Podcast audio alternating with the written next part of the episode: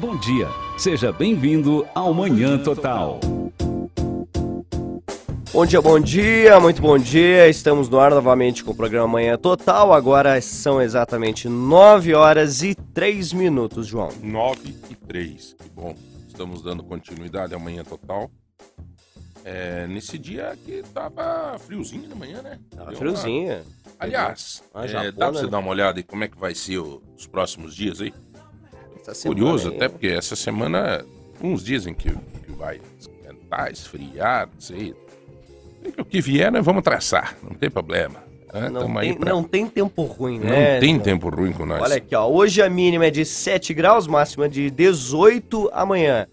Mínima de 9 e máxima de 23, ó, começa a esquentar. Sexta-feira, mínima de 12, máxima de 25 graus. Ó, sabadão, mínima de 11, máxima de 17. Domingo, mínima de 9, máxima de 15. É, a previsão ali, ó, vai estar tá variando um pouquinho, mas para a próxima semana, ó, na próxima sexta-feira, João, Vai dar vai tá- praia. vai dar praia. 29 graus. 29 Vai dar praia. graus, 30 graus no sábado, aí sim. É. Coisa Bom, boa. Nós, é, bem, bem falada por você aí, como é que é? O tempo que venha, como é que é? Que É, venha o que vier, não. É, é, o tempo é, aqui é sempre bom. Aqui não tem tempo ruim, não, né? não adianta. É não isso, adianta. não tem Você- tempo Você faz parte, faz parte Isso da, aí. do jogo, né? A gente se preocupa tanto em ficar olhando, ah, o que, que vai ser amanhã. Aliás, isso é uma das causas que nós vamos ter que falar aqui com, com o doutor daqui a pouco, né? Essa preocupação com amanhã, né? Essa preocupação nossa com amanhã. Aliás, falando em preocupação com amanhã, é, as discussões políticas começam a ficar cada vez mais aguçada, né? E até porque o pleito se aproxima, né? O pleito se aproxima. O pleito acontece dia 2 de outubro, né? Esse ano é 2 de outubro, né? 2 de outubro. Então, é, a cada dia vai afunilando, afunilando mais. E é natural, natural que quando afunila, né? Quando vai fechando as pessoas vão conversando um pouco mais. Até mesmo quem não gosta de política acaba tendo que ouvir em alguma roda de amigo, em algum momento, é, alguém puxar o assunto de política. Né? Eu estava agora de manhã, num café da manhã na associação comercial, e não tem como fugir desse assunto né? É um, o outro chega e diz, e daí? E as políticas? E como é que tá as políticas? O que que tá achando? O que que não sei o quê, né? E geralmente também quem vem te fazer uma pergunta é porque já tem algum pensamento formado na cabeça. Pode notar, Só tá esperando a vez de falar, né? pode notar. Então, geralmente quem te provoca nesse assunto, ele quer passar um recado para você? Eu hoje eu tive essa experiência pela manhã, chegou um cara para mim lá e disse assim: "E daí, João? Como é que tá as políticas? O que que tá achando?" Eu disse: "Ah, tá bom, né? Tá, tá bacana, né?" Eu acho que tá bom, né? O que, que que você me diz? Eu joguei a pergunta para ele, né? Daí ele pegou e falou para mim, ele disse, ah, vergonha, esse país tá uma vergonha. Eu disse, opa, já tô sabendo. Então já deu, né? Já, já deu o sinal de gato, né? Ele quer que eu diga assim que, né, que o reclame do Bolsonaro, né? Que daí eu faço a... É, é difícil pra gente que tem opinião, que convive com a informação, muitas vezes você vai falar alguma coisa e acaba não sendo ali tão, tão positivo, né? Essa é a, a grande verdade. Então, eu, o que, que eu fiz hoje? Obrigado, Lu. O que, eu fiz hoje pela manhã, naquele momento? Eu disse pra ele, não, tá certo, é, tá difícil, né? Não tá fácil. Eu falei, mas nós estamos aqui reunidos num café da manhã aqui para tentar fazer com que a nossa cidade fique melhor, né? Os nossos negócios fiquem melhor. E daí dei uma saída pelo lado, assim, sabe? Dei aquela fugida, né? Porque tem coisas que não adianta, viu? Você querer é, estender e o cara já tá com a cabeça feita. E vai dar, vai dar discussão boba, né? Então, o que, que eu acho é que vai afunilando e tomara a Deus que em algum momento as pessoas parem e façam uma reflexão pautada é, em verdadeiras constatações e não os lero-lero que tem por aí de fake news, de, de, de, informações desviadas, porque não sei quem disse não sei o que, porque o outro falou que não sei o que. Tem cada absurdo, rapaz. Cada absurdo. É. Ontem eu recebi um, um WhatsApp de uma pessoa que até acho assim. É, bem informada. Eu até mandei para ele de volta. Eu disse: esse WhatsApp que você me mandou é por maldade ou você tá pensando que é isso mesmo? É. É porque o cara me mandou um WhatsApp que dizia aí que teve uma situação aí que o Bolsonaro respondeu uma pergunta dizendo que o que, que tem de mais alguém comprar algum imóvel com dinheiro vivo. Acho que é uma situação do filho dele, tal, tal, tal. É questionável, realmente é questionável a situação. Mas não é um, não é um problema para. Eu, eu não tenho poder de. Eu, posso é, ver, ler, comentar, mas eu não tenho, né? O Poder Judiciário, o Ministério Público, enfim, é esses que tem que ver. Mas aí o cara me mandou um WhatsApp dizendo assim: Você viu, João?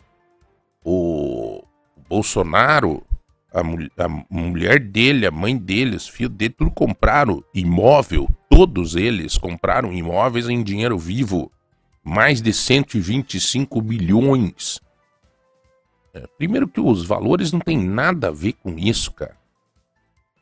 Segundo que é, isso daí é, é tá aí, tá se falando. O próprio Bolsonaro disse, ah, não, o que, que tem a ver comprar imóvel com dinheiro vivo. Quer dizer, se tem a procedência do dinheiro, não tem problema. Agora, se não tiver, daí o problema é dele. Mas vale a pena a gente ler, vale a pena a gente refletir, fazer uma reflexão. Ué, será que.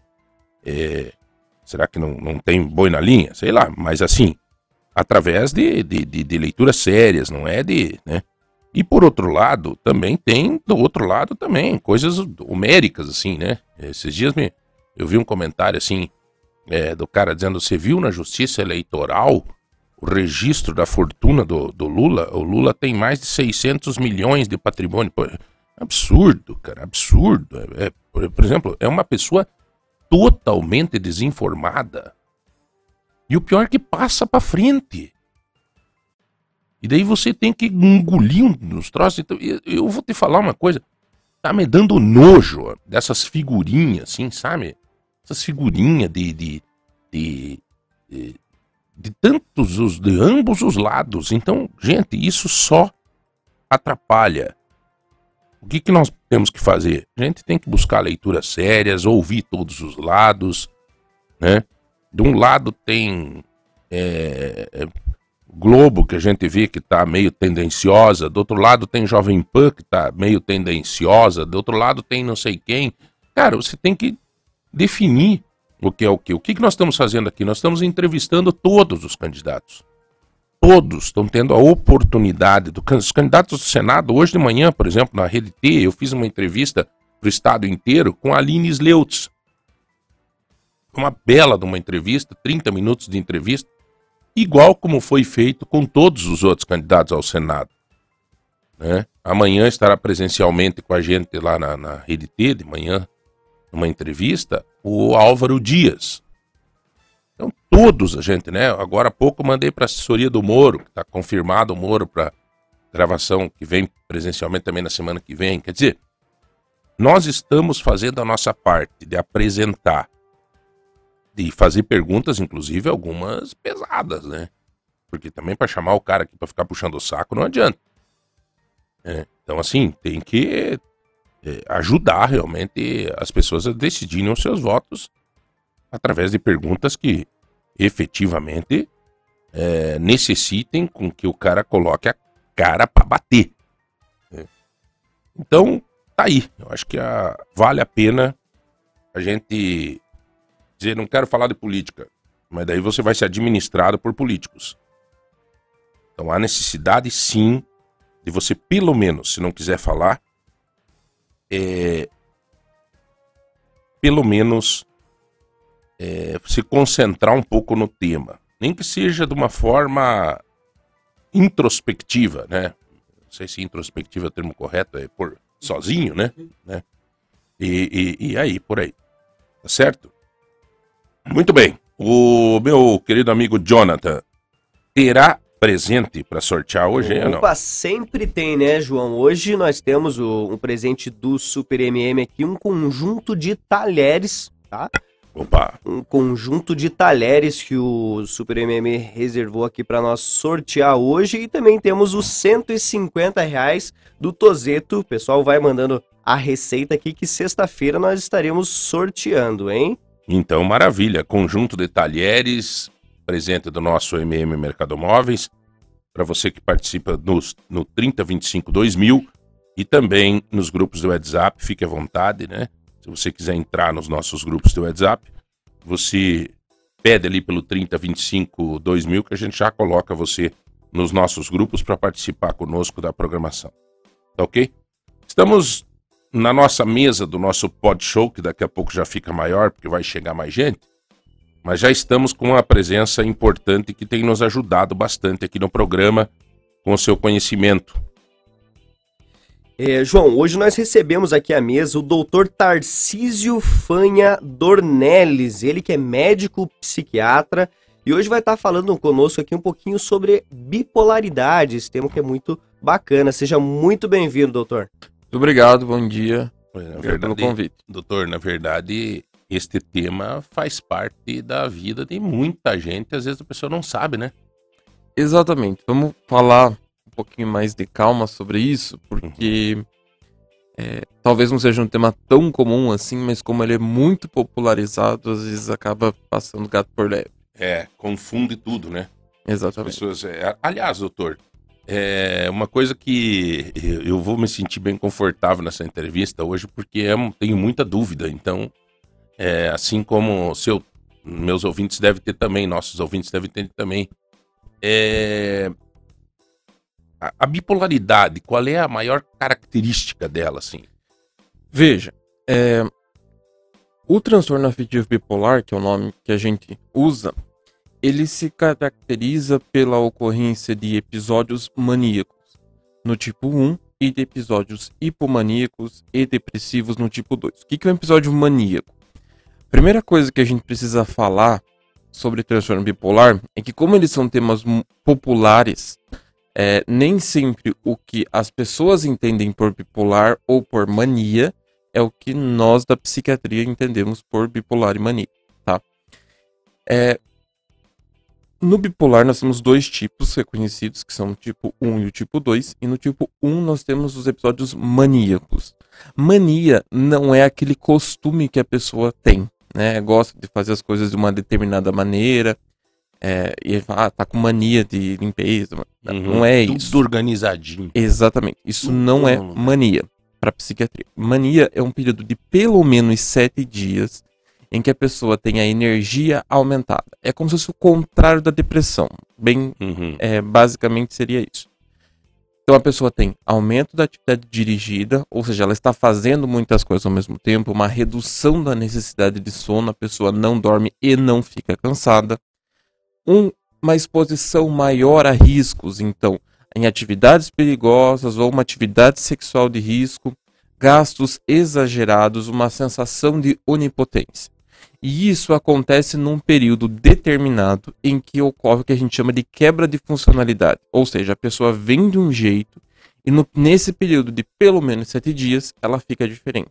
Então, quer dizer, o período de sete dias é o período de transição. Não, é o período em que a pessoa fica além do normal. E tá? isso Então, ela, ela pode ficar sete dias a pelo mais. menos sete dias. Isso, mas pode isso, ficar isso, anos, inclusive, nesse estado. Né? Tá. A ocorrência do episódio maníaco já é suficiente para a gente fazer o diagnóstico de transtorno afetivo bipolar. Quando nós temos a hipomania, seria um quadro de mania, que é isso que eu expliquei, menos grave. Certo. E aí a gente precisaria ter um episódio depressivo separado também.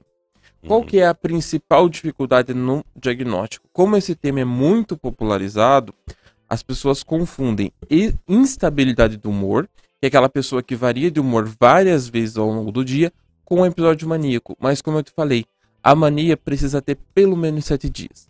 Mas Então- a mania é uma característica de bipolaridade? Exatamente. É a característica essencial do transtorno bipolar. Uhum. E a pessoa vai apresentar esses episódios poucas vezes ao ano. Poucas vezes na vida, às vezes. Uhum. Então não é uma coisa que ficou maníaca, daqui a pouco desficou, ficou, desficou. Que Uhum. geralmente é da, Uhum. da, da instabilidade do humor, que é característica de outro transtorno, que é facilmente confundido. Uhum. Então, é, essa é a característica essencial do transtorno bipolar. Certo. Bom, o, o- uma, uma das, das dúvidas que eu tenho, assim, que é essa mudança. A pessoa tá de um jeito. E Uhum. para ela mudar, para ela já ficar com essa mania, Uhum. ela é muito rápida. é rápida, mas ela não é frequente. Isso que eu queria deixar claro. Ela acontece poucas vezes na vida do indivíduo, certo? Uhum. É, e aí pode ter fatores que propiciam isso, né? Nós não temos certeza a respeito de quais são esses fatores, mas nós podemos ter estressores, nós podemos ter privação de sono, nós podemos ter medicações que são utilizadas e o uso de drogas, que esse talvez seja o mais o mais frequente, né? O mais importante para a gente comentar. Mas é importante, João, a gente diferenciar de outro transtorno que é frequentemente confundido com o transtorno bipolar, Hum. que é um transtorno que a gente chama borderline, que é um transtorno limítrofe ou com instabilidade emocional, que é um padrão da personalidade do indivíduo que aí sim nós temos uma variação do humor, às vezes ao longo do dia, e Uhum. que acompanha a vida do indivíduo sem essas quebras funcionais, esses períodos em Entendi. que a gente tem o no bipolar, por exemplo, certo? Certo. Então, o que, que acontece no borderline?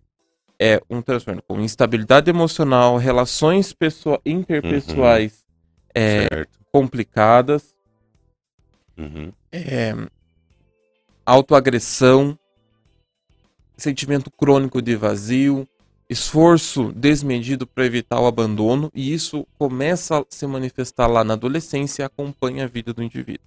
Melhorando Entendi. ou piorando, né, o prognóstico em geral é que, à medida que a pessoa vá é, aumentando de idade, né, vai amadurecendo e envelhecendo, isso melhora, na maior parte dos Uhum. casos. E esse, doutor, só uma dúvida aqui. Esse, esse momento que de mania, né? é, ele tem. Ele pode durar, por exemplo, três meses, quatro Pode. meses, e daí já muda de novo. Pode, pode, exatamente. É, ele pode durar meses, o importante é que ele dure pelo menos sete dias, certo? Certo. Não existe uma manhã de mania, dizer, Uhum. mas acontece isso no borderline, tá? De uma, uma euforia, de uma empolgação ali rápida.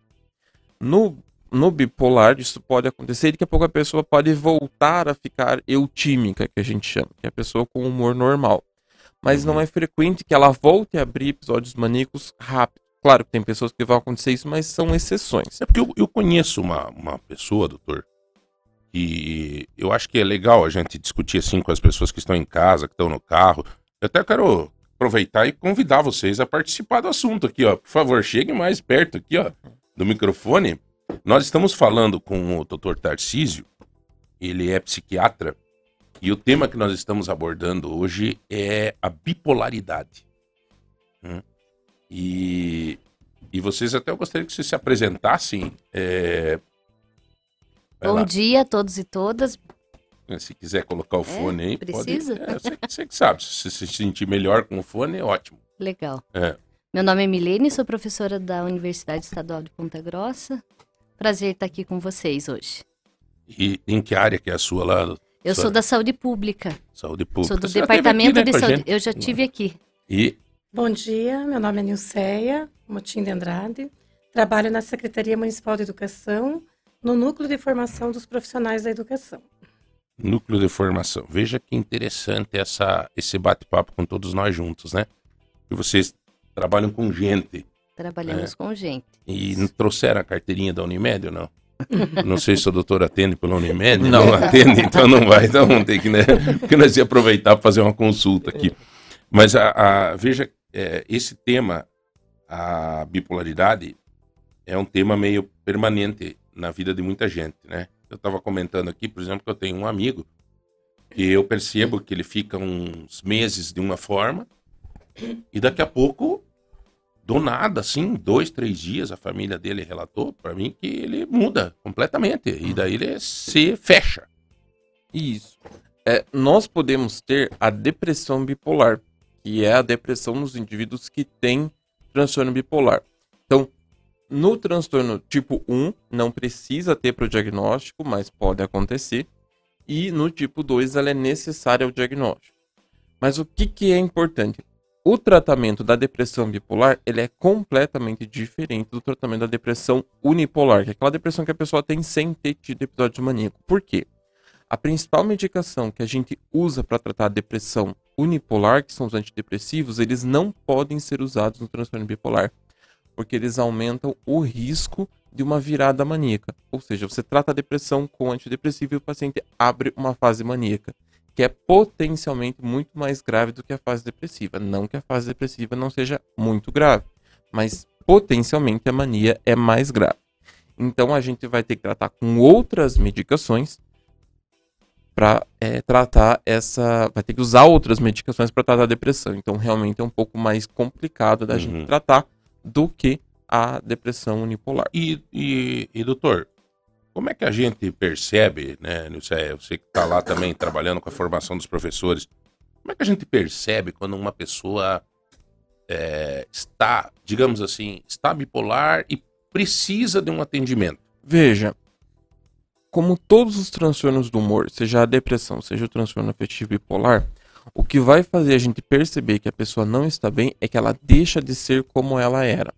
Isso é o que eu chamo de quebra funcional, quebra de funcionalidade.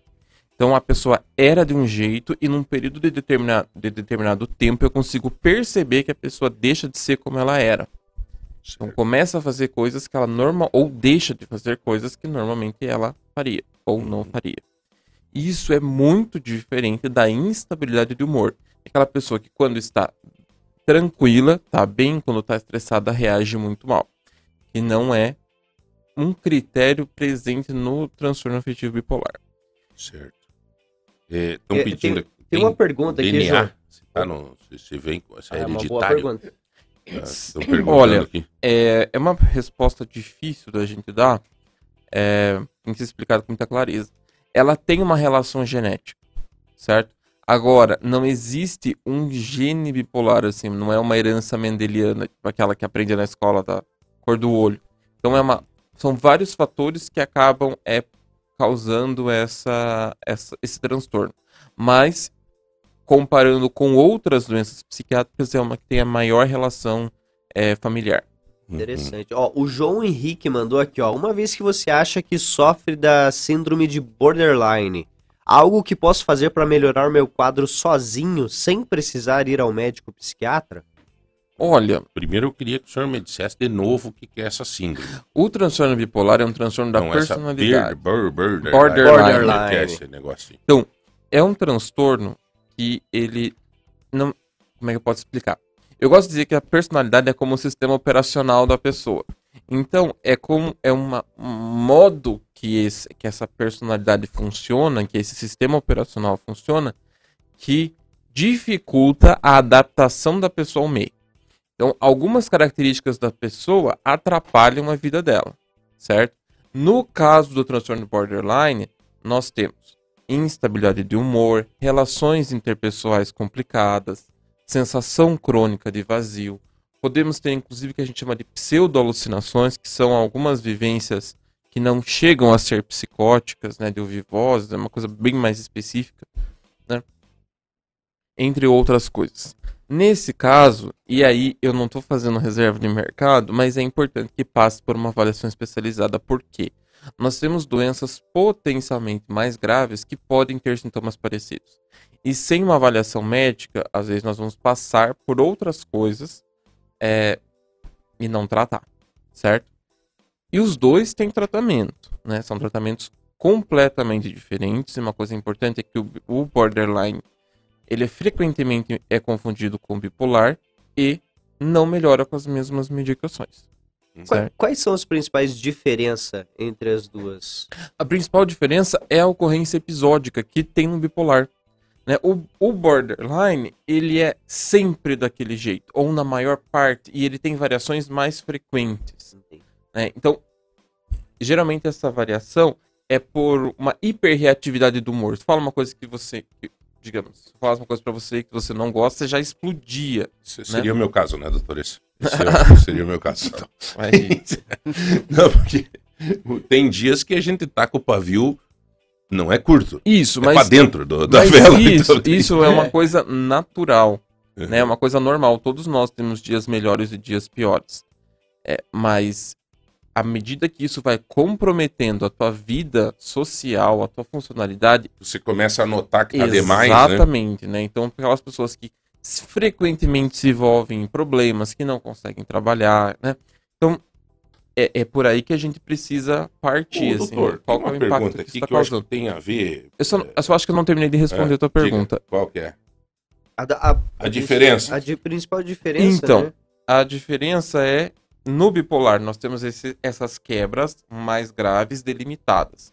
No borderline isso acompanha a vida do indivíduo, não, não necessariamente tem essas quebras. O, o autoconhecimento Uhum. é difícil para quem é bipolar? Explicando isso, tem a pergunta aqui que pede assim: a pessoa bipolar, ela sabe quando é bipolar? Eu, incrementei um pouco para o autoconhecimento, porque eu vejo Uhum. que a pessoa bipolar, ela teima em não em dizer que não está bipolar. Exatamente. Veja. É perceptível a olho nu, mas o, o psiquiatra fala para ela que ela é bipolar e ela acha que não, que quando ela tá no pico lá em cima, como o senhor tava falando, ela agora tô bem. Agora tô bem. Exatamente. Sai de baixo que eu tô bem. Esse é, e- esse é o mais difícil da gente tratar um paciente com transtorno afetivo bipolar. Por quê? E isso é mais comum na hipomania do que na mania. Porque na mania ele se envolve em problemas assim muito graves e aí acaba se tornando uma situação bem mais complicada. Mas a pessoa sente com energia, não se sente cansada, se sente super poderosa.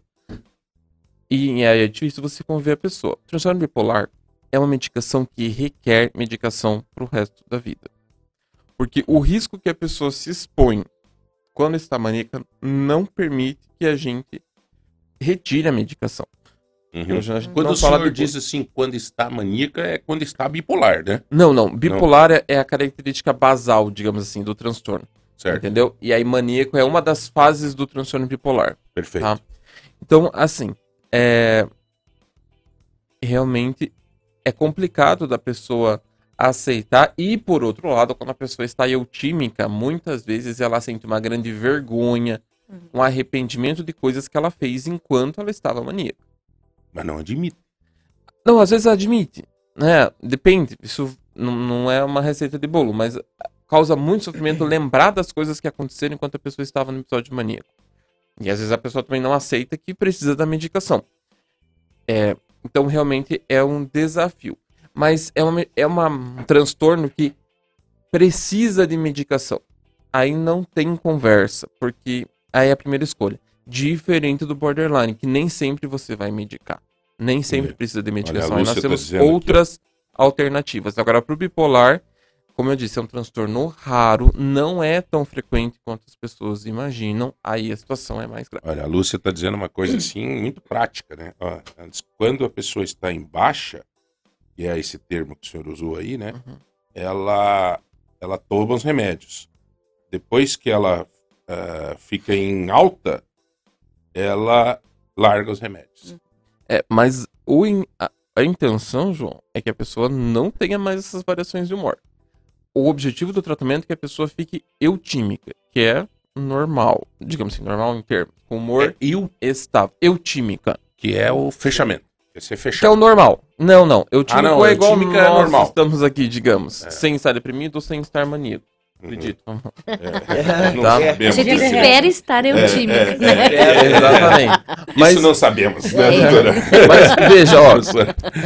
Veja, É. contando a historinha da- do, do transtorno bipolar, história de como que ela, como que foi descrito essa doença lá já há muitos anos atrás. O primeiro nome dela foi psicose maníaco-depressiva. Por quê? Dizia, é, se via os pacientes psi- psicóticos, que hoje nós chamamos de esquizofrênicos, que eles tinham surtos E é- no período entre surtos, a gente viu um declínio cognitivo, que a gente realmente vê nos pacientes esquizofrênicos. Nos pacientes com essa psicose maníaco-depressiva, ela tinha, às vezes nós podemos ter sintomas psicóticos, inclusive, tínhamos períodos depressivos também, mas no período intercrises, o cognitivo era normal, o basal do paciente, certo? Isso que começou a perceber que havia uma diferença em relação à esquizofrenia para o transtorno bipolar. Perfeito. E aí foi, foi- Então, nos períodos intercrises, a pessoa está bem, tranquila. E aí é nesse momento que ela precisa continuar com a medicação para que não abra novos episódios. Principalmente a mania, ela é tóxica para o cérebro. Então, quando a gente deixa o paciente maníaco sem tratar, o paciente está queimando neurônios. E depois de anos de doença, ela pode começar a ter um comprometimento cognitivo, ou seja, uma perda de função cerebral, assim como acontece no esquizofrênico também. Isso não acontece no borderline. Olha, é interessante, né? A gente tentar. É difícil isso, né, professoras? Mas a gente tentar se descobrir, né? Tentar se conhecer, não é fácil, né? Não é fácil. Agora, eh, nas funções que a gente exerce, de estar com as pessoas e tal, é importante, dentro de casa, com a família, você observar e ver se alguém precisa de ajuda, né? E, e aí eu queria te fazer uma pergunta. Não se tratando especificamente da pessoa que está com o problema, Uhum. mas quem está perto, como que tem que fazer? Como que tem que tratar? Como que tem que abordar? Como que é o caminho certo para fazer com que essa pessoa se trate, que essa pessoa perceba que está com um problema? Olha, isso vale para todas as doenças psiquiátricas. É mostrar para a pessoa o que, que mudou, o que, que a pessoa deixou de fazer ou começou a fazer, quais são os riscos, apoiar. É, porque todas as doenças mentais, transtornos mentais, elas ainda são envolvidos de muito preconceito, né, de muitas rotulações. E a pessoa aceitar que precisa né, desse acompanhamento, uma medicação para a vida toda, não é um processo fácil. Então, quem Mas já mudou muito, próximo, né, doutor? já mudou né? muito, já mudou muito. Eu me lembro mas- do Gardenal, né? Né? É, É, Eu lembro, né? Todo mundo dizia assim: é, esse aí toma Gardenal. Né? Exatamente. E o já Gardenal não é, nenhuma, Gardenal. não é nenhuma medicação psiquiátrica, É. é, medicação para Mas hoje, epilepsia. hoje em dia. Mas é verdade, ficou esse mito, né, de que o Gardenal seria uma, uma, uma medicação para pessoas loucas. Se fizer uma né, pesquisa aqui assim. na mesa, deve ter um ou dois aí, Ó, três, olha- talvez olha- que toma um ansiolíticozinho. É, olha, olha só que pergunta legal. Quando é, saber se devo procurar um psicólogo, um psiquiatra, um neurologista ou um padre? Qual a diferença Boa, deles? O doutor boa. está mandando muito bem. Não, boa pergunta mesmo, cara. É legal. Isso tem, um, tem, uma, tem uma simbologia muito interessante. Sim, com certeza. Quando que eu devo procurar um psicólogo, Psiquiatra, um, um neurologista, neurologista ou um padre? Veja, então, essa pergunta é bem polêmica. Vamos começar pela neurologista ou psiquiatra. Os dois trabalham com o cérebro, tá? Só que o neurologista tra- trata mais com a parte física do cérebro e o psiquiatra com uma parte mais específica que é a mente, né? O cérebro tem várias outras funções, controle do corpo, funções Uhum. orgânicas e tal. Então é como se os- o neurologista lidasse com o hardware e nós lidássemos com o Só. cérebro, certo? Co- desculpe, com o software, ok? Tinha uma, uma professora minha lá na residência que falava que o psiquiatra era o piloto e o neurologista era o mecânico. Isso daí é uma piada, né, entre as especialidades, é uma brincadeira. Mas, então, o neurologista, ele trata doenças como doença de Parkinson, doença de Alzheimer, AVC, esclerose múltipla, e o psiquiatra trata doenças como ansiedade, depressão, transtorno bipolar e esquizofrenia. O neurologista pode tratar depressão e ansiedade? Pode, assim como qualquer médico é esperado que saiba tratar depressão e ansiedade leve, né? Mas não é o dia a dia da especialidade. Frequentemente, como eles têm uma área afim, eles acabam assumindo pacientes dessas da, da psiquiatria, principalmente porque aqui em Ponta Grossa, por exemplo, nós temos mais neurologistas do que psiquiatras. Então, acaba, Uhum. por uma questão até mercadológica, acaba que os Uhum. neurologistas assumem. Mas Sim, eu acho que tá. É bem, É é bem, bem determinado Não, é, isso, né? Não- teoricamente é, na prática não é tanto, tá? Em Uhum. relação ao psicólogo, veja, Às vezes a porta de entrada vai ser o psicólogo. Então, Uhum. aí eu não vou dizer que tanto faz, porque nós temos que ter ressalvas, mas no mundo ideal, tanto faz. Por quê? Um psicólogo bem treinado vai reconhecer, ó, esse é um caso de transtorno mental, porque nós temos a psicologia, né, que isso foi um conceito que até eu que você demorei um pode pouco para resolver aprender. com uma terapia. Exatamente. Conflitos interpessoais, questões interpessoais que não nem todo psicólogo trata doença mental. Certo? Isso é uma, Claro, uma claro. especialidade da psicologia, né, que é a parte de saúde mental mesmo, que é para tratar transtornos mentais. Então, um psicólogo É bem uma parte da tratado, psiquiatria, isso, né? não, da psicologia também. Uhum. Existem psicólogos que estão especializados em saúde mental. Né? Ah, isso para mim até foi uma surpresa, que eu não tinha conhecimento disso. É, e aprendi isso na residência. Então, assim, psicólogos que se especializam em tratamento de transtornos mentais, não só de questões psicológicas. Então, sendo um psicólogo bem tratado, tanto faz, porque tanto se chegar um paciente para mim, por exemplo, transtorno borderline, eu vou falar, ó, você precisa de psicoterapia e vou encaminhar. E o contrário também pode acontecer. O que não Entendi. pode acontecer? Um paciente que está clinicamente doente não ser encaminhado ao psiquiatra ou um paciente que precise de psicoterapia e eu ficar só dando medicação. Então isso está errado. Em relação ao padre, talvez valha quase que a mesma regra, se for uma pessoa consciente, né? A gente sabe que isso é bastante variável. Então, primeira coisa, nenhuma doença psiquiátrica é causada por problemas espirituais. Nenhuma, né? Uhum. E isso, por exemplo, Tá mania. Exatamente, isso foi, uma- foi uma avaliação Tem histórica assim, né? né? Hoje, talvez, assim, a gente vê uma pessoa é, esquizofrênica, talvez até seja assim. Nós estamos lidando com esse, com esse estigma hoje. Mas se a gente pensar que pessoas que eram consideradas endemoniadas antigamente como os epilépticos, é, quem tem epilepsia, né, que eram os epiléticos da Bíblia, que é um termo que a gente não Uhum. usa mais, é, veja, essas pessoas eram né, pessoas com hanseníase, tanto que no Brasil a gente nem usa mais o nome lepra, por, justamente Uhum. por conta desse o estigma. Uhum. né? Exatamente, a gente usa o nome hanseníase, mas na Bíblia, se você for ver, vai estar outro termo, justamente por conta... Então, veja, que hoje são doenças tratáveis, Uhum. certo? Que antigamente eram considerados como marca do demônio.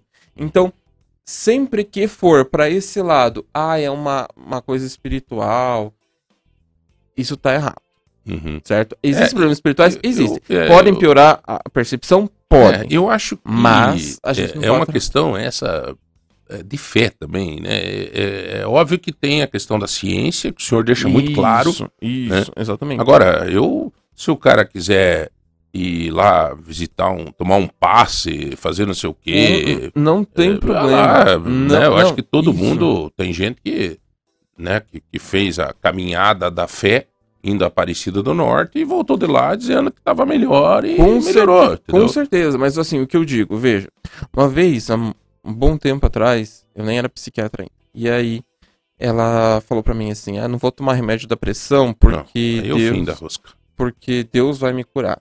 Eu falei, olha, Deus já operou milagre. Você sabe de onde que vem o remédio mais comum? Você sabe de onde que vem o remédio mais comum para pressão alta? Hum. Que é o captopril? Hum. Ele vem do veneno da jararaca. Isso foi descoberto por um professor há muitos anos na Faculdade de Medicina em Ribeirão Preto, lá da USP, onde eu fiz psiquiatria. Então, faz muitos anos foi descoberto isso lá, que o veneno da jararaca, ele atuava na- na- no ciclo da bradicinina e acabava reduzindo a pressão arterial. Arterial. né? Então eu acho que talvez o milagre já esteja né, do homem ter percebido que uma coisa tão ruim É, quanto o isso veneno da eu- cobra pudesse fazer um remédio. Então, né, acho que, que a- a- o milagre tá aí, não É, tá... Não, não, não. Esse aí já, é- já acaba sendo uma ignorância. Eu, eu, uma vez eu peguei um, um cara foi viajar comigo, né, de carro, e aí eu, na saída, tava, a gente ia para Curitiba, ele ia pegar uma carona comigo até no aeroporto, e na saída eu tenho o costume de fazer uma oração, assim, sempre tem esse costume, Sim. peguei da minha, da minha família, enfim. Aí eu fiz sinal da cruz, assim, e tal, daí um pouco de silêncio e tal. Daí eu disse que Deus nos deu uma boa viagem aí, proteja e tal. Daí, ah, beleza. E pá. E daí eu, dali a pouco, tava 160 por hora, né? Aí ele pegou e disse, viu, João? Acho que você pare, rapaz, porque o Jesus quer descer, cara. E ele não suporta altas velocidades. Aquilo pra mim foi fantástico, cara. Sabe? Não adianta você rezar e, né, ele disse, ó, Jesus quer descer. Ó, Passou dos 120 e ele não suporta velocidade alta, né? O risco, tal, é, pô, o cara tá com uma- um problema, daí, pô, tá aí o remédio, tá aí, é, pô, exatamente, por que que Exatamente. Deus deu a inteligência para pro homem? Pro homem descobrir o remédio, pro homem, é, eu dizia para minha esposa quando houve um, um acidente que acabou falecendo o pai e a mãe dela, meu, se não, não, não, não, não né, naquele momento difícil dela, né, não, não, o Deus deu a inteligência pro homem fazer o asfalto, ele fez o carro, daí ele meteu possibilidade no carro de tudo que é jeito, daí o homem não se cuida quando chove, daí o velocidade ele não tem limite, e daí o troço acontece, Sim. Verdade. E, né? e Não assim, tem muita, hein, professora? É, assim, eu acho que essa pergunta é bem interessante. O que o Dr. Tarcísio está falando é no sentido histórico, né, das, dos transtornos mentais estarem associados a questões religiosas e espirituais. E isso que ele trouxe foi essa visão negativa, né, o impacto negativo da religião para trazer todo esse preconceito e estigma que ainda existe hoje na atualidade. E o que você está trazendo, João, também é uma outra perspectiva desse mesmo ponto que é da religiosidade e da espiritualidade, que hoje a gente sabe, por exemplo, que a religião e a espiritualidade trazem sentido de vida, fazem com que as pessoas tenham mais alegria de viver, encontrem sentido no sofrimento que elas estão tendo e as pessoas que têm transtornos mentais e que se conectam, né, com a sua essência, com algo transcendente, com o sagrado, é, a religião e a espiritualidade seriam um fator de proteção.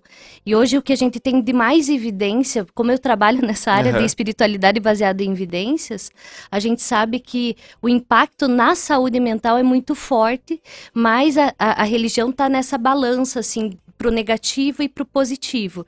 E quando a gente vai pro positivo, a gente chama isso de coping espiritual e religioso, que é usar a estratégia da religião e da espiritualidade, né, dessa conexão com Deus e com algo superior, é, trazer é, uma estratégia de enfrentamento e que no Brasil, a população brasileira, é, a principal estratégia que se tem para lidar com os problemas, incluindo as doenças e transtornos mentais, são as questões ligadas com a- a- esse perfil muito religioso que é assim característica da, da América Latina, da população brasileira. Porque, por exemplo, a gente está fazendo um trabalho com o pessoal da Suíça, da França, da Alemanha, lá 20% acredita em Deus. Uhum. Assim, a taxa de, de oração por dia é muito baixa.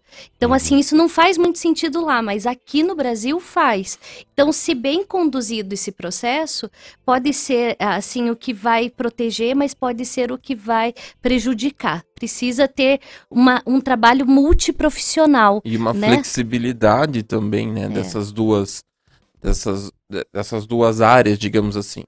Pacientes, é, isso não falando só do transtorno bipolar ou do borderline, mas pacientes, por exemplo, que têm um interesse é, religioso, que tem essa proximidade, isso não pode funcionar para todas as pessoas. Né? Exato. É, eu não posso eu prescrever para um paciente que não tem religião, vá para a igreja. Isso não é adequado. Agora, se uma pessoa tem, eu estimular que ela participe de grupo de jovens, por exemplo, participe das reuniões da igreja, e uma coisa que esteja dentro, isso pode ser um fator de Até melhor. porque isso faz bem, né? Exatamente, e- É. e, É. tem um papel Mas- muito importante. Mas sabe que tem uma importante. história que o, o Dr. Frederico Leão, lá do Procer da USP, que eles têm um ambulatório de espiritualidade, saúde e bem-estar lá, ele fala que antes de entrar numa cirurgia, ele pegou na mão do paciente e começou a rezar um Pai Nosso, Pai Nosso que estás no céu. O paciente achou que ele O paciente, assim, falou, doutor, você tá Vou rezando morrer." porque eu vou morrer? Claro, era isso que eu ia dizer agora. Eu, eu- eu entendi o que a senhora quis dizer. Não sei se eu estou errado, mas, por exemplo, tem momentos que você entrar no teu quarto, se ajoelhar, refletir, fazer uma coisa, é gostoso, é bom. No momento que você está bem.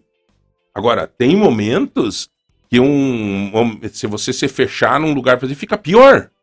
Porque daí você já tá num, num, num processo. Exatamente. Ah. Tem que ver o que, que faz sentido para a pessoa Pro naquele paciente, momento, né? Exatamente. E então, assim, havendo um bom treinamento, né? nós temos. Eu vou eu é, conheço mais a igreja católica, então não vou poder falar sobre a igreja evangélica, mas a gente já tem muitos padres que estão estudando psicologia, que estão se aprofundando, porque é, eu estudo uma cidade pequena, né? Então, Lá muitas vezes as pessoas realmente vão procura- procurar o padre, né, para várias questões da própria vida. Então, é, havendo uma boa avaliação, isso pode dar muito certo, né? É. Sim. Então, é uma e eu questão acho- caso a caso, assim. Eu acho que essa temática é muito pertinente agora, porque eu e a Nilce viemos aqui hoje na rádio para falar sobre o Setembro Amarelo, Uhum. né? Que é o, sete... é o mês que, na verdade, precisa ser co- né, debatido e refletido o ano todo, que é a discussão da valorização da vida, da prevenção do suicídio, da questão da, da promoção da saúde, e que daí a gente vai estar fazendo esse trabalho para olhar para as questões de saúde mental na no Congresso de Educação, na Feira do Livro. Então a ideia é essa, uma equipe multiprofissional, né, com muitos profissionais de diferentes áreas, todos atuando em prol, né, é, da saúde mental, que é algo que está extremamente prevalente, o transtorno Ainda bipolar, depois, do- depois da, da pandemia, né? depois da Uhum. pandemia. Até eu, eu queria pedir uma coisa para a professora Nilcélia, a senhora que trabalha na formação dos professores, né? Sim. É, como é que tá a cabeça dos nossos professores? Né? Eles, eles não pararam. Eu sei porque eu tenho uma pessoa na minha família que é professora. E ela não parou, ela, ela não, ela teve que se adaptar àquele processo do computador. Daí ela foi para não sei o quê, daí ela vai. Então assim, meu, daí agora eles voltaram com tudo aqueles alunos loucos que estavam fechados e com a matéria atrasada e a energia triplicada a mil. Como é que tá os nossos professores? Que esses merecem um. Né? Como é que eles estão? Então. Como é que tá a cabecinha deles? Tem muito professor sofrendo aí consequências psicológicas? Sim, nós temos, assim, foi um momento muito Pode ficar mais- difícil, né? Uhum. Essa questão da pandemia, porque os professores, como muitos outros profissionais, mas especialmente os professores, precisaram se reinventar, né, na Uhum. sua profissão. Como você falou, professores que estavam acostumados com metodologias de trabalho em sala de aula tiveram que pensar em, né, em trabalhar com a, com a questão da internet, com a questão da- das, das tecnologias, né? Isso mexeu Uhum. com o lado emocional dos professores, com o lado profissional. né? Então, é, foi um momento realmente muito, muito difícil, mas onde todos procuraram se enganjar e fazer o seu melhor. E nunca se pensou tanto no professor como nesse momento da pandemia. Muitos pais eh, descobriram a função do professor, É né? Porque muitos chegavam para a escola e diziam: por favor, cuide do meu filho, porque eu não consigo com um. E na escola são 30, 25, 30. Porém, nós sabemos que na escola a criança ela se comporta de forma diferente. Né? Ela está dentro de um grupo, ela está dentro de, uma, de um núcleo ali de crianças que está com uma liderança. O professor é um líder, o professor é uma pessoa capacitada para promover aquele trabalho com as crianças. E em casa é outro tipo de comportamento. Então, Sim. o que as crianças vivem em casa necessariamente não vivem na escola, porque elas estão dentro de um outro formato, de um outro grupo. Então, os pais descobriram muito essa questão da importância do professor, né? Mas voltando à questão da saúde mental dos professores, a gente percebe, né, que de um modo geral foi bastante, digamos assim, afetada por conta de, de toda essa dinâmica, não ter criança na escola, trabalhar só com o virtual, trabalhar só com o material e passar para as crianças, foi um momento difícil. E em função disso que no caso, né, eu venho aqui falar um pouquinho do trabalho da Secretaria de Educação, Uhum. do Municipal, né, a Secretaria Municipal de Educação. Nós propusemos já desde o início do ano passado, né, desde o início dessa nova gestão, um trabalho voltado também para a saúde mental dos profissionais, não só dos professores, mas também de todos os profissionais que atuam nas nossas escolas, né, os nossos professores, os nossos, o nosso pessoal de apoio, que são as nossas serventes, merendeiras, escriturários, né, as nossas equipes gestoras. Então, dentro do nosso trabalho de formação, nós procuramos promover todo mês, dentro de um cronograma mensal de atividades de formação, algo na área da saúde mental. Então, nós tivemos, dentro da semana pedagógica de 2021 e 2022, nós fizemos palestras voltadas para a saúde mental, com psiquiatras, com psicólogos, né? Trabalhando muito a questão da pandemia, como trabalhar a ansiedade, como trabalhar esses aspectos que pegaram forte aí Uhum. para o professor e para o O profissional. senhor sente isso no consultório, né, professor? Com Doutor. certeza. É, Quantos por cento é professor e professora? É, é. É bastante. Porque, assim, eu acho que tanto profissional de saúde quanto profissional de educação, é, a gente teve que manter trabalhando, né, de um outro jeito, adaptado, mas é, recebeu uma carga emocional muito, Muito grande, grande. assim, durante, Muito durante a grande. pandemia, Isso. né? É, A carga emocional é dentro de casa, fora, com aluno, com tudo. cara. Exatamente. Então, veja, como estava em contato com muitas pessoas, teve um outro fator. Por exemplo, é, quantos pais de alunos adoeceram, morreram de Covid, Nossa. essas histórias Isso. que você acaba captando por estar num convívio com muitas pessoas. É. Quantos alunos tem uma escola tá, é, municipal? São muitos alunos. Então, assim, a chance de ter tido alguma uma história Sim. muito triste é Crianças que perderam o pai, a mãe, a avô, a avó que cuidavam. Como a professora lidar com esse luto da criança? Que a criança nem sabe que está vivendo um luto, mas ela está vivendo um luto. E, e a, e a professora, eu duvido, né? Vocês, professoras, as duas, é muito difícil um professor não. Não se envolver, né? Não se Não- envolver, é. cara. Não tem como, né? Eu, eu acho assim, vocês, os médicos, os psiquiatras os- e psicólogos, têm que fazer um exercício permanente, né? Pra não se envolver, no caso. Agora, professor é todo dia com É. a criança. O senhor recebe lá um paciente e vai receber ele daqui uns 30 dias. É, e assim, João, eu acho que faz parte da nossa formação, não é não se importar, é muito diferente disso. Mas é saber delimitar isso de uma maneira que seja hum, mais saudável. Sim. Até porque o paciente precisa que- dessa nossa. é, dis- desse nosso Distância, distanciamento, né? porque senão a gente não consegue tratar o paciente Exatamente. adequadamente. Mas eu não sei se o professor, Professor tem é essa difícil. formação. Uhum. Uma das É. questões que mais pegava para nós, que os professores comentavam, como que eu não vou chegar e abraçar o meu aluninho de dois, Uhum. três anos? Ai, Ele naturalmente ele vem para mim. Ele se agarra nas pernas da professora. E a professora parecia um robozinho trabalhando, né? Com face shield, com, com as professoras dos menores ainda com um jaleco especial, máscara, tudo. Então, aquilo era assustador para a criança. Mas ela, a criança, ela vinha se aconchegar no colo da professora. E a Sim. professora, como que ela vai fazer essa, essa barragem, né? Então foi difícil esse, esse momento do afeto, né? Da questão afetiva. E foi uma, uma coisa que foi necessária, Necessária, né? né? Uhum. E aí agora nós temos um outro problema, porque, por exemplo, por mais que a gente tenha as, as consequências econômicas, tenha tudo mais, mas o- as outras profissões voltaram ao normal. Os professores estão lidando com esse déficit de dois anos, né? Eu, eu, eu sou professor colaborador do curso de medicina lá da UEPG, então, assim, a gente, eu acabo lidando com isso numa uma escala bem menor, né? De alunos que ficaram dois anos. Acho que, é, de momento, de maneira nenhuma se questiona a necessidade disso, né? Porque estão todos lá vivos, né? A maioria deles com uma família viva Uhum. também. Então, valeu a pena, mas a gente precisa lidar com essas consequências. E agora o professor tem mais essa carga para lidar também.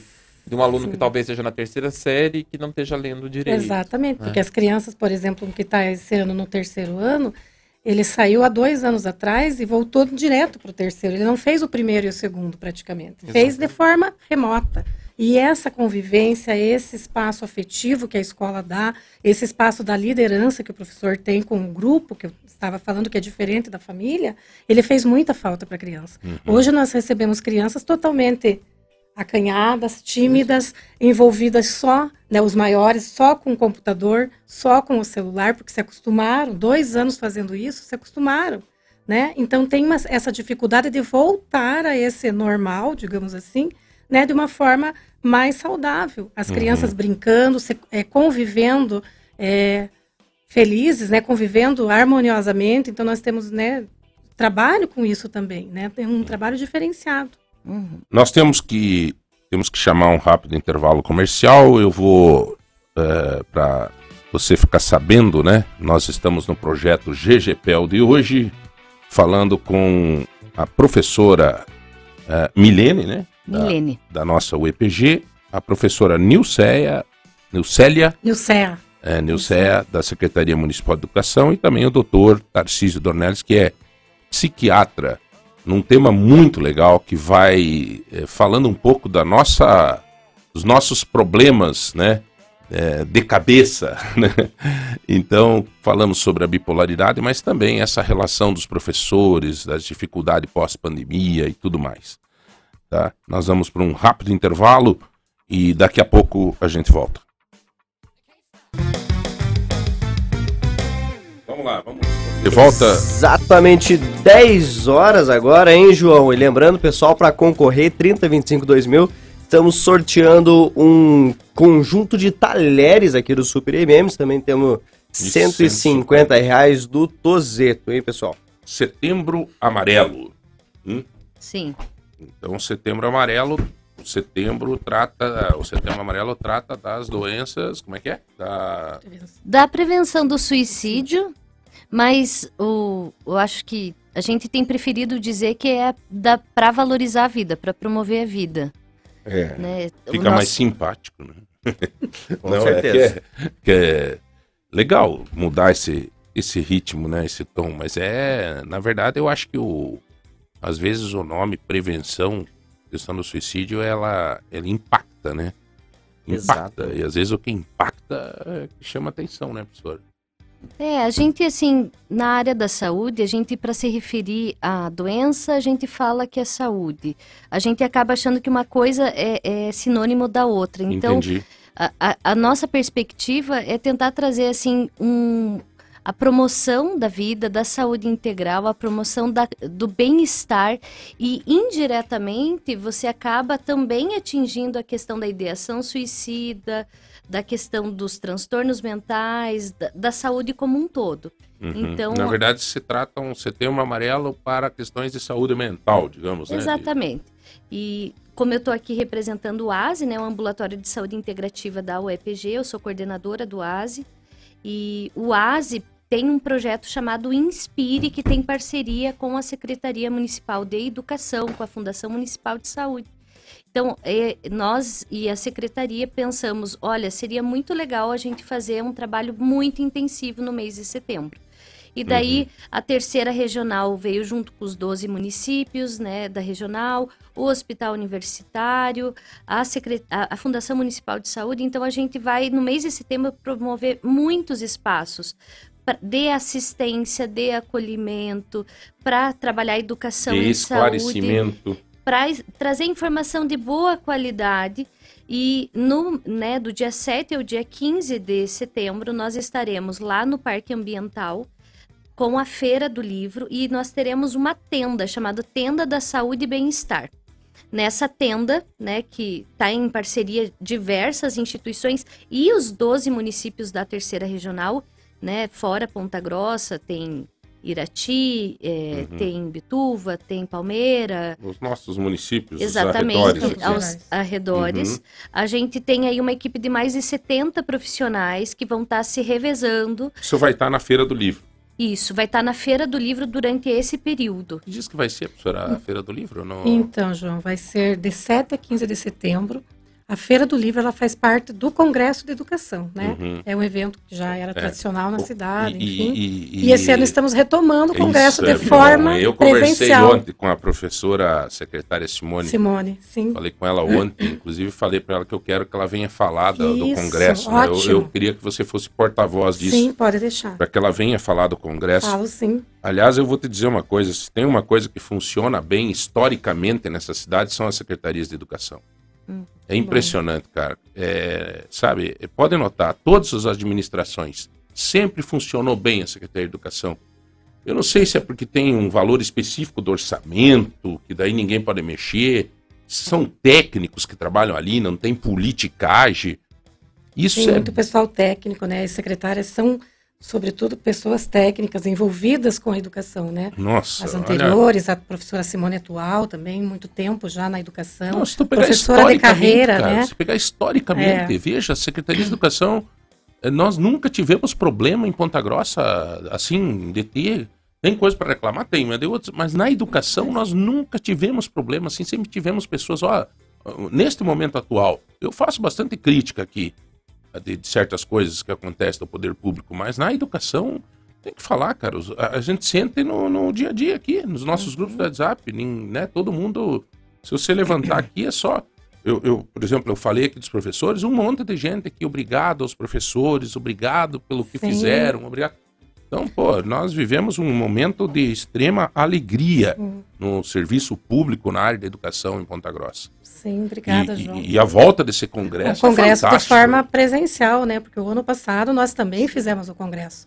Só que mais de forma remota, só com palestras online, de forma. É, mas daí né, não tem aquela... Não é tão legal. Não É, tem, né? Esse, tem, esse, daí esse não tem, efetivo. daí não tem lá o, o, o, o espaço Não da tem o- saúde, Isso. o teatro, Não teve, justamente não teve né? o espaço da Feira do Livro. né? É. Não teve nada, porque a pandemia impediu, né? Não- é tudo seguindo protocolos de Eu segurança. sempre e de levo as crianças nesse congresso, Sim. cara, das minhas filhas. Que é muito legal, tem teatro lá, tem não sei o que, Tem. tem palestra. Tem muita tem- coisa legal. Até eu vou reforçar o seu convite para a nossa secretária, para que ela venha mesmo divulgar, Sim, né, mais especificamente. Mas dentro desse espaço da Feira do Livro, é o que a professora Milene está falando, nós estamos destinando uma tenda específica para trabalhar um espaço saúde e bem-estar, onde vão ser desenvolvidas as práticas, né, de... de, de, de- As práticas integrativas. Eu Integrativas. acho que é bem Isso. importante porque esse é, isso é inovador.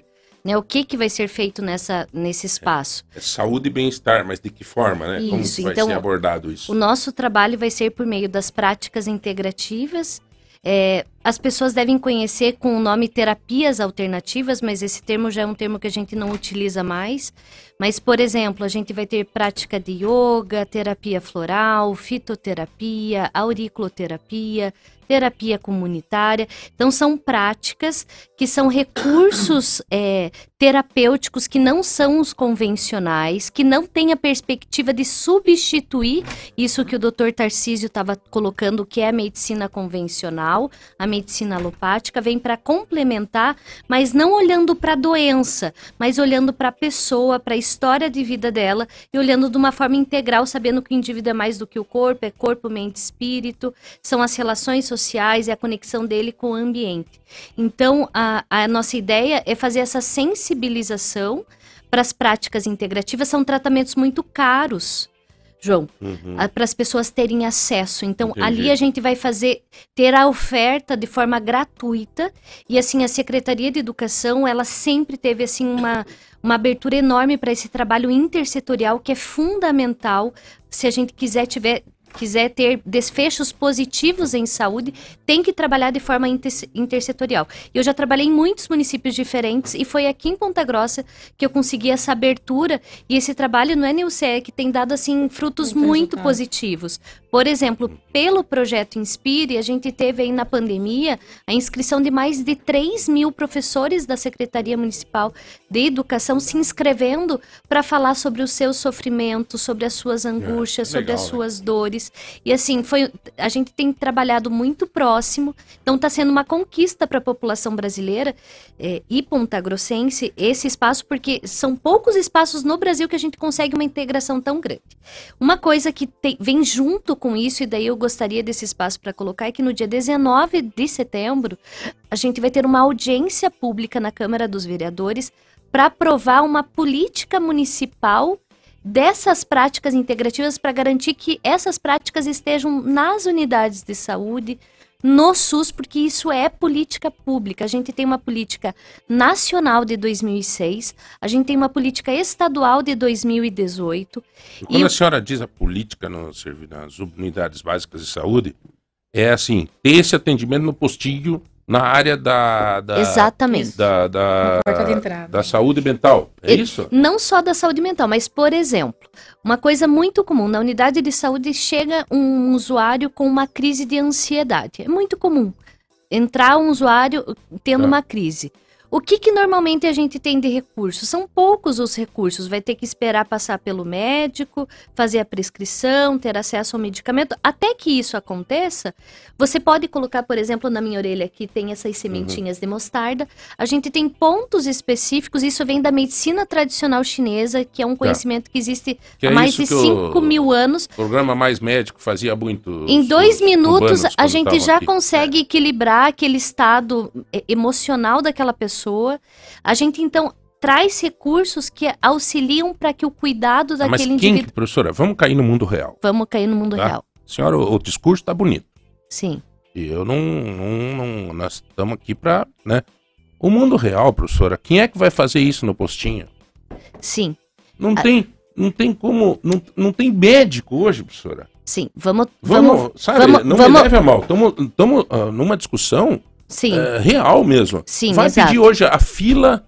Ontem eu tô tentando ajudar uma pessoa Sim. para um neurologista atender. Sim, O cara faz seis meses que está esperando um Eu neurologista, professora. eu sei. Então, como que a gente está pensando isso? Hoje, quem tem feito esse trabalho no município são os residentes. Eu sou a vice-coordenadora da residência de saúde mental do Hospital Universitário. Hoje a gente tem, tem profissionais da saúde que estão fazendo auriculoterapia dentro do Hospital Universitário, dentro do ASE do ambulatório. Hoje a gente atende 8 mil funcionários da UEPG, alunos, eh, servidores. E esse pessoal iria Esses- para um. Eles não iriam, eles estão. Eles já estão e a gente agora tem negociado com o, o secretário Aldo Bona do Estado para trazer uma residência específica em PIX para o município de Ponta Grossa para a gente começar a sensibilizar. Eu faço parte do Consórcio Acadêmico Brasileiro de Saúde Integrativa, a gente faz pesquisa nessa área e a gente tem trazido muita evidência que essas são abordagens que são mais baratas e muito efetivas. Uhum. Eu não tenho dúvida nenhuma disso. É, são- com certeza. Mas assim, é um convênio que daí precisa ter da universidade com o município. Sim, a gente já tem esse convênio, a gente está trabalhando tem para isso. pessoas nos pós-saúde fazendo essa, Sim, esse A gente tem, na verdade, hoje, João, a gente tem muitos profissionais da saúde que estão nas unidades e que já fazem isso, porque os recursos atuais não dão conta dos problemas que a gente está falando aqui de pós-pandemia. Uhum. Os problemas são muito complexos. Então, se uma pessoa for num postinho agora e chegar lá e disser assim, não olha, ainda. A gente está tentando organizar a- essa política. Então, a gente tem essas experiências em algumas unidades, com alguns profissionais. A gente está trazendo os residentes para realizar essas práticas. E agora a gente está num passo necessário e importante, que é aprovar junto ao executivo. Né, é, que precisa da assinatura da nossa prefeita, a política municipal de PIX, para que seja o primeiro passo para a gente poder abrir concurso público junto com tantos outros profissionais. A Certo. gen- então a gente está num momento, é um processo, é uma mudança de tá caminhando, cultura. tá isso, mas que, por exemplo, esse seria É. o primeiro município do estado do Paraná a ter esse movimento. Quanto à eficácia disso, eu não tenho dúvida. Uhum. Não sei, se eu- talvez o doutor tenha alguma. Mas quanto à eficácia disso, eu sou prova disso. Sim. Eu faço aham. isso. eu Você faz faço o que, João? Esse Aurículo. Aurículo. aurículo. Eu faço isso há muito tempo. E me ajuda demais. Aham. Me ajuda demais. Então, não sei se é uma questão de ciência, não sei se é uma questão de. É mas ciência. é ciência. É ciência, a gente estuda E- muito. E, e- então, assim, eu não tenho dúvida. E Deus ajude que esse processo aconteça, que vocês também. consigam fazer com que isso né, dê certo. avance, porque não depende só de nós, depende do apoio do poder público, né? E a gente tem feito esse movimento muito articulado com o controle social. Então, a- ontem a gente estava no Conselho Municipal de Saúde apresentando a proposta, mostrando para a população que isso é necessário, mas sem dúvida nenhuma, João, a gente precisa organizar a base, o básico, né? E o básico está precisando. Você sabe, doutor, eu vou te contar uma história. Uma vez eu fui entrevistar uma mulher no tempo do Mais Médicos, os cubanos, né, que estavam aí. Tinha 60 e poucos médicos em Ponta Grossa. E daí Uhum. ela pegou e falou assim: você veja, eu fui no postinho e o médico pegou e me colocou umas coisas aqui na orelha, assim, e tal. E daí eu fui fazer uma crítica, né? Daí eu peguei e disse: Isso aqui é absurdo. Você veja bem. Ela: Não, mas eu melhorei. Ah, olha que bom. Nossa senhora, cara, eu fiquei. Não, mas você veja, você veja que beleza, ela melhorou, mano. Mas era muito que tinha, cara. Sim. Eles, eles tinham, até porque é uma, né, uma forma barata, barata, né? De, de- de você tratar, São de você. recursos que normalmente têm um custo-efetividade muito bom, por isso serve para política pública. Essas sementinhas de mostarda, a gente, um pacote delas dura um ano todo se atendendo muitos pacientes por dia. E a efetividade é bastante interessante. E não só ela, né? Agora a gente está falando da aurículo.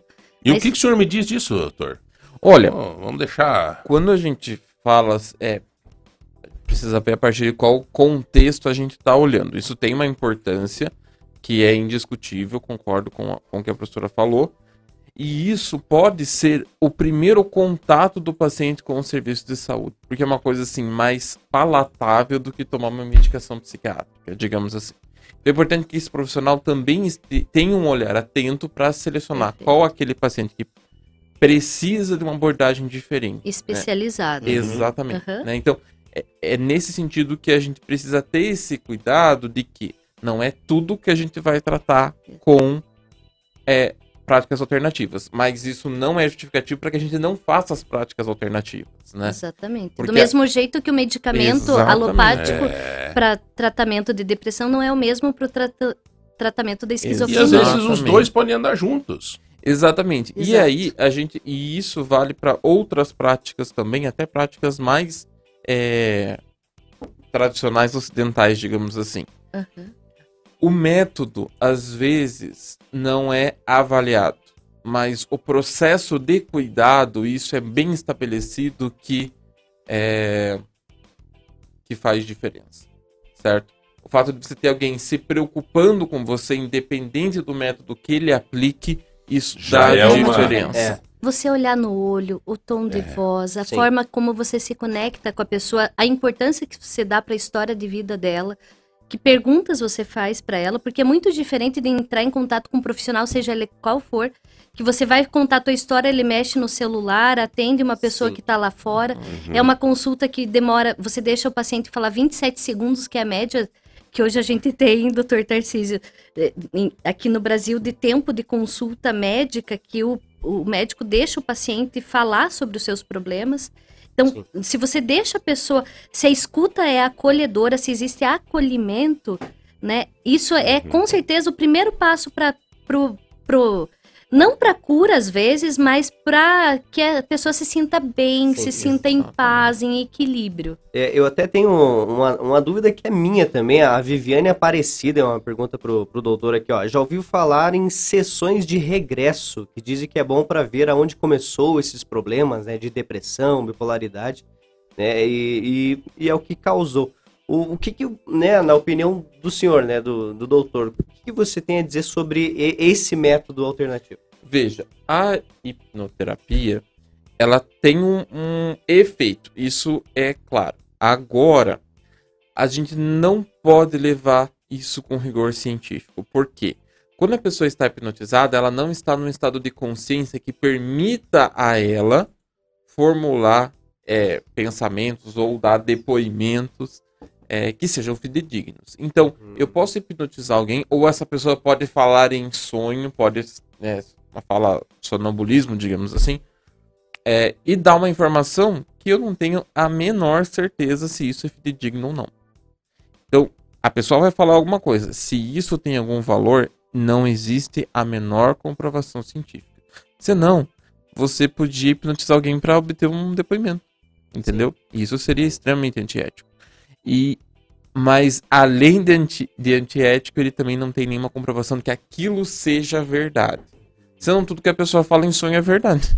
E não é. Sim, entendeu? sim. Porque ela tá num estado de consciência abaixo do que a gente tá quando tá acordado, né? Então nem sempre as informações que vêm, elas têm valor. Então, é, pela psiquiatria, não tem valor isso, não. Tem valor histórico. O Freud usava isso. E ao, ao, ao longo do tempo isso foi sendo abandonado. Bom, esses tratamentos que a gente está acompanhando, né, que vocês estão trabalhando para que isso se torne uma realidade mais efetiva e em força de lei, né? Certo. Isso que é legal, né? Em força Aham. de lei. É, eles vão desafogar, às vezes, o atendimento de porta do hospital, digamos assim, né? Com Um- certeza. eles vão fazer uma ação, porque hoje em dia o poder público está extremamente deficitário de algumas especialidades. Sim, A psiquiatria é uma, a sim. psiquiatria é uma. Esses dias ficou um cidadão com surto na UPA, os, os- os colaboradores da UPA assustados, tiveram que amarrar ele lá, não tinha remédio e ficar e não tinha psiquiatra. Sim. Eu tive que ligar pro chefe da regional, pro Robson, que coitado que eu incomodo aquele Robson. E, e, Eu tava E com ele ontem na- e- no e- Conselho Municipal é, de e Saúde. lidar e tal. Ontem, a hora que eu passei a mensagem para da menininha, não? Você não te sei. Porque ontem eu mandei uma mensagem de uma menininha aqui que tem que fazer uma cirurgia num olhinho aí. É, e aí, é, então a gente via assim que tá faltando isso no poder Isso. público. Então, esses tipos de Sim.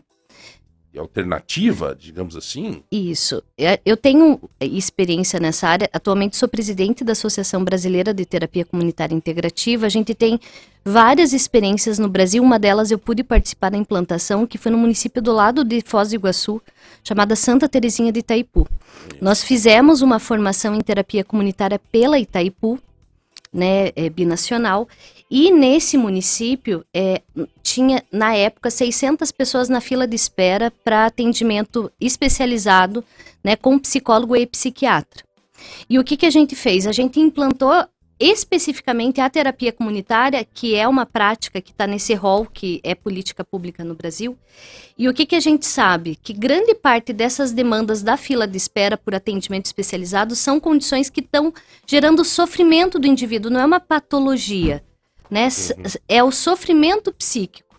E o que, que a gente conseguiu perceber?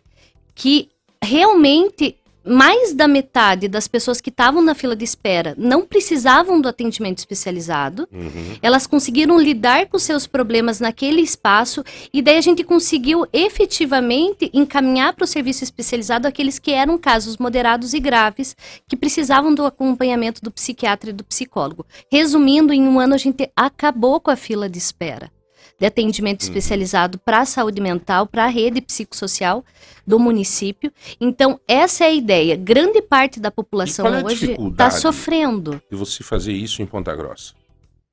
Olha, a gente tem total possibilidade, a gente precisa de apoio público da Fundação Municipal de Saúde, principalmente, para fazer essa É um organização. troço tão bom, cara. Eu, eu, às vezes eu não sei, às vezes eu entendo que uma coisa tão boa que aconteceu lá, tudo, né? Sim, a gente tem experiências muito exitosas, né? O que precisa, na verdade, é a formação, por exemplo, para terapeutas comunitários, os terapeutas comunitários estarem nas unidades de saúde e a gente conseguir fazer esse trabalho.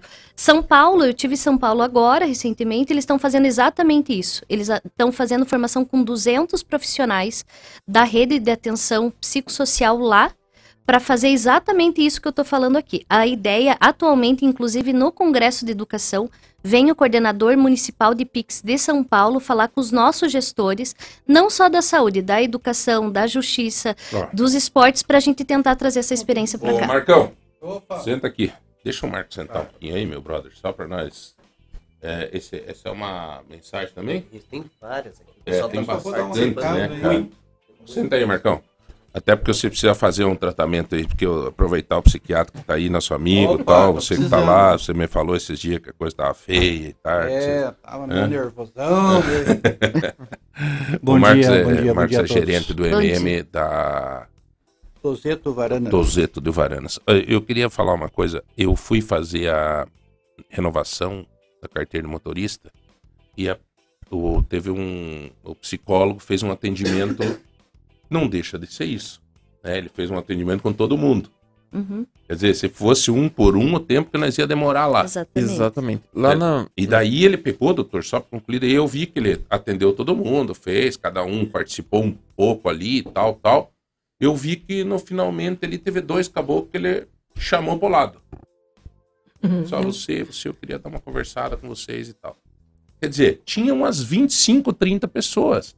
Ele detectou que tinha dois ali que podia ser que tinha que dar uma. ver alguma coisa. E pronto. Quer dizer, resolveu um problema que poderia usar um tempo gigante de todo mundo, do profissional, é um atendimento coletivo, Coletivo, exatamente. né?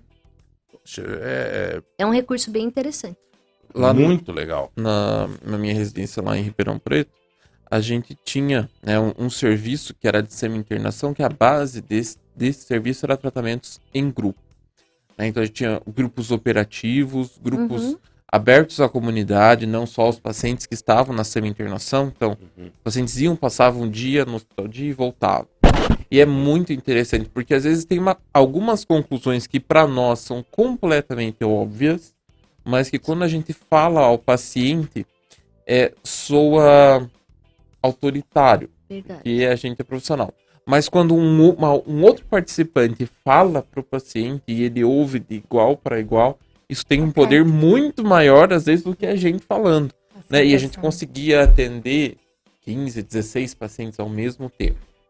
né? Então é, é- isso é, é muito interessante É também. muito potente mesmo. Olha, eu gostaria que nesse mês de setembro, eh, o setembro amarelo, tanto a, a, a professora Nilce ou até mesmo eh, a professora Milene, a gente tivesse a oportunidade de estar falando mais sobre isso em setembro, né? Uhum. Eu acho muito legal. Eu acho que a gente tem que fazer a nossa parte. Eu, aqui como, como comunicação, forçar o poder público a, a, a fazer isso acontecer, né?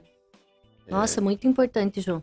Eu acho, A gente meu precisa Deus, do cara. apoio de vocês, precisa do apoio de todas e de todos, porque saúde é um bem social.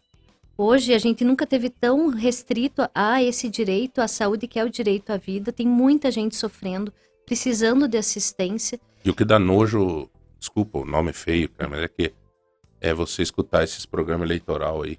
Todo mês, todo. Vamos fazer muito pela saúde, vamos... mas tem de todas as pérolas que eu tô vendo hoje pela manhã. Eu tava indo pra, pra CPG, pra o café da manhã que tinha lá, escutei um cara dizendo assim, ó, vamos acabar com esses é, panes na luz da Copel. Cara, eu fiquei imaginando, será que ele é uma turbina? O que, que é esse caboclo? Não, cara? ou vai murar Ponta Grossa inteira pra não ter vento, ou Paraná Não, não. inteira, assim, pra não derrubar Meu, vamos poste. acabar com os panes de luz da Copel. Meu, o cara é candidato a deputado estadual, o cara falou isso, cara. Eu falei, meu Deus, eu, eu, eu achei que era uma brincadeira. E era horário eleitoral mesmo, cara. Não vou dizer aqui o nome do candidato pra não ficar é, tão feio assim. E eu não comentei nenhum, né? Porque cada um promete o que quer. Mas o assunto saúde é piada, né? Todo mundo comemos lero-lero, cara. É, eu, a- eu acho assim, é, em relação à saúde, e aí vou falar da- do médico mesmo, né? Eu acho que isso passa pela nossa formação também, né? Eu tive uma, uma formação aqui no IPG bastante voltada para para essa área, assim, preventiva, digamos assim. Acho que havia uma preocupação, né, com essa de políticas públicas também, mas da gente também saber o que prescrever, né? A gente não ser hipermedicalizador ou é, a gente geralmente trata mais doença mental do que saúde mental. né? Então questões de prevenção, questões de manutenção do que ficar tratando E esse tratamento que a professora Milena está falando, ele, ele, ele, ele me parece até que ele é um pouco preventivo, né? Totalmente. Totalmente preventivo. A gente só não pre- a gente não previne só doenças, a gente promove a saúde, porque daí promover a saúde envolve prevenir doenças e também evitar né, possíveis reabilitações futuras que seriam necessárias, mas quando você cuida, quando a pessoa ainda está bem, ou, por exemplo, ela está em sofrimento, se esse sofrimento não for acolhido e cuidado, e isso potencialmente se transforma num transtorno mental. Então, se você age, intervém no momento correto, isso é bom para todo mundo. É bom pro, principalmente para o usuário, para a família, para o setor público que vai deixar de gastar com medicamento, né? É, Aliás, o problema do medicamento também é, é seríssimo, né, doutor? Olha, A minha irmã usou. A minha irmã usou esse aqui, olha. Eu tava com problema de nervoso e minha mente, não sei o quê. A minha irmã usou esse, mas isso é faixa preta. Não, mas ela usou, ela tomou uns 4, 5 e sobrou. Sobrou exatamente. oito. Automedicação. Comprimido. Tome lá, tome. O que tem disso, né, cara? Isso é, é complicado, automedicação. Daí toma- E aí a gente fala assim, ah, mas é medicamento controlado. É, mas assim, consegue. Né? Não nas Consegue. vias oficiais, obviamente. Mas então a gente tem esse problema também dos pacientes se Isso pode lesar, professor- Com doutor? certeza, com certeza. Como eu falei pra você, a gente depressivo em paciente bipolar. O paciente toma sem saber, tem reação, tem alguma coisa grave que precisa ser avaliado, pode ter problema grave. É, eu sei de. de- pode de- ir a óbito, inclusive. é. Dependendo da condição que essa pessoa se encontra, da qual é a patologia de base que está deixando de ser tratada, a dose Exatamente. que ela vai tomar essa medicação, né? Se tem alguma contraindicação, se essa mulher é uma mulher, é uma mulher gestante, pode causar malformação fetal.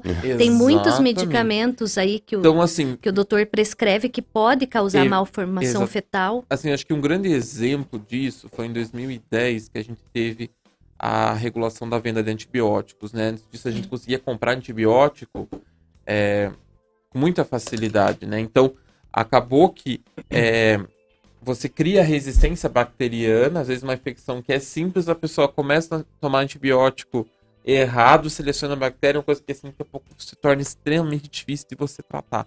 né? Então esses casos ainda são mais, mais gravosos, né? Senhores, é, nós estamos conversando aqui com o Dr. Tarcísio, ele é psiquiatra, também com a professora Milene da UEPG, também com a professora Nilceia da, da Secretaria Municipal de Educação. Vem coisa boa, vem congresso de educação, vem a feira do livro, vem o mês de setembro que nós podemos discutir muito sobre essa questão da saúde mental e enfim, que seja realmente o, o setembro amarelo de verdade, né? Que a gente possa refletir sobre o que significa o setembro amarelo.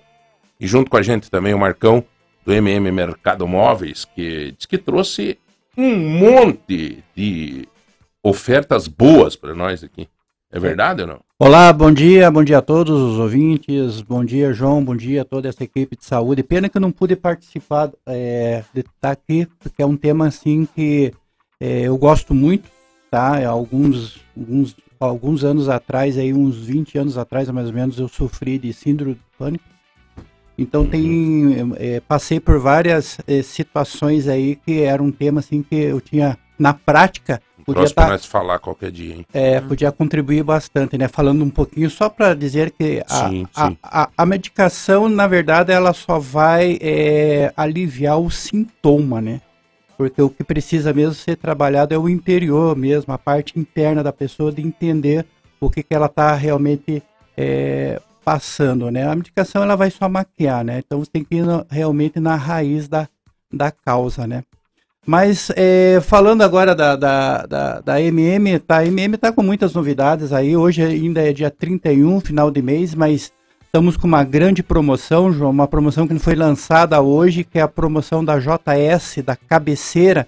Que comprou uma cabeceira, você vai ganhar um ingresso para ir ver o jogo do Operário, que ontem empatou. Olha que maravilha, né? Hum. E Londrina no sábado. Então não é sorteio, comprou, ganhou, tá? Então vai, fala com a gente. Comprou uma cabeceira, ganha ingresso pro operário. Exatamente, em toda a nossa rede aí da, Tá das todos os torcedores do operário com todo- cabeceira nova. Ah, Olha que bacana aí, né? Então é porque nós estamos com o feirão de dormitórios, então tá, vendeu muito, mas muito cabeceira é conjunto muito caro, cara, muito caro Não, uma tem cabeceira. cabeceira lá por 209 reais. Eu vou ter que aproveitar essa promoção, porque o, o gato arrebentou com a cabeceira de couro da, na de casa. Ah. A mulher tá feliz. tem mais de 30 Chegou de viagem modelos. ontem, mas numa felicidade. Eita, mundo. Mas tem mais de 30 modelos de, de cabeceira lá. Com, vai lá, fala com a gente. A gente parcela até em 16 vezes com entrada. Primeiro pagamento para outubro. Né? Comprou a cabeceira, já leva um ingresso para ver o jogão, João, no sábado às 8h30, Operário Londrina. Então, porque a gente, a loja MM acredita sempre, o Operário tá, tá aí, né? Querendo Muito não. legal. Tá bom, João? É isso aí. Nós já, nós já voltamos para dar continuidade, já vem mais ofertas e mais notícias do, do, do, do, do MM com também. certeza. Só vou me despedir aqui que o doutor Tarcísio tem. É, aonde o senhor atende aqui em Ponta Grossa, doutor? Eu hoje eu trabalho na IPG, tô dando aula lá. Eu tenho um consultório particular, Uhum. fica na Rua Silva Jardim 116, é, chama Clínica Felicitar Saúde. Eu trabalho também na prefeitura, tô como é, trabalhando tanto no ambulatório quanto em alguns outros locais. E eu atendo na ProAlt e na PAI algumas vezes também. Nossa, e, e tem tempo? Toma banho, doutor? Não, mas é que não é todos, banho. são alguns períodos só. Mas graças a Deus tá, Ah, que legal.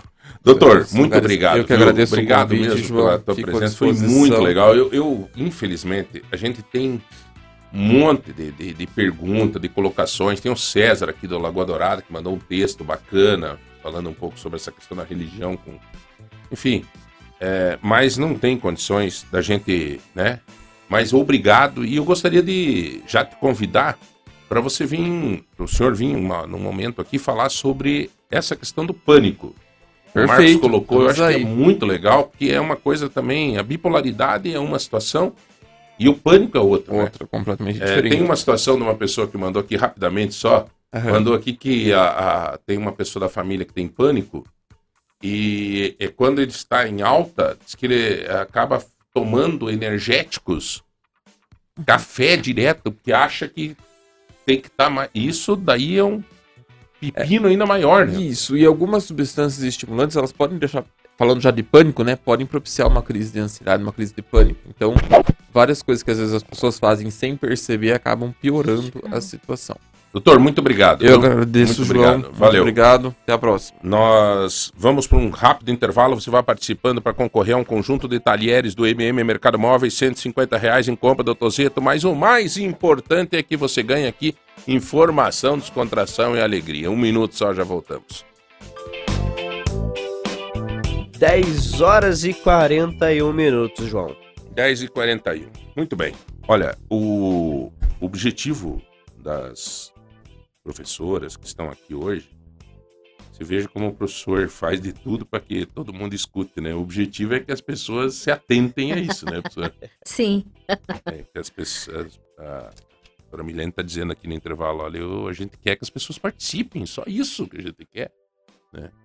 Então, Saibam deixar- que o município tá, né, o município e o estado junto com a terceira regional, a, a educação e a saúde, a gente está fazendo essa parceria para que as pessoas tenham acesso a, a momentos, né, de saúde, de bem-estar, acesso a práticas que normalmente eh, são difíceis de serem conseguidas dentro do setor público, que daí se paga consultas caras para fazer esses procedimentos.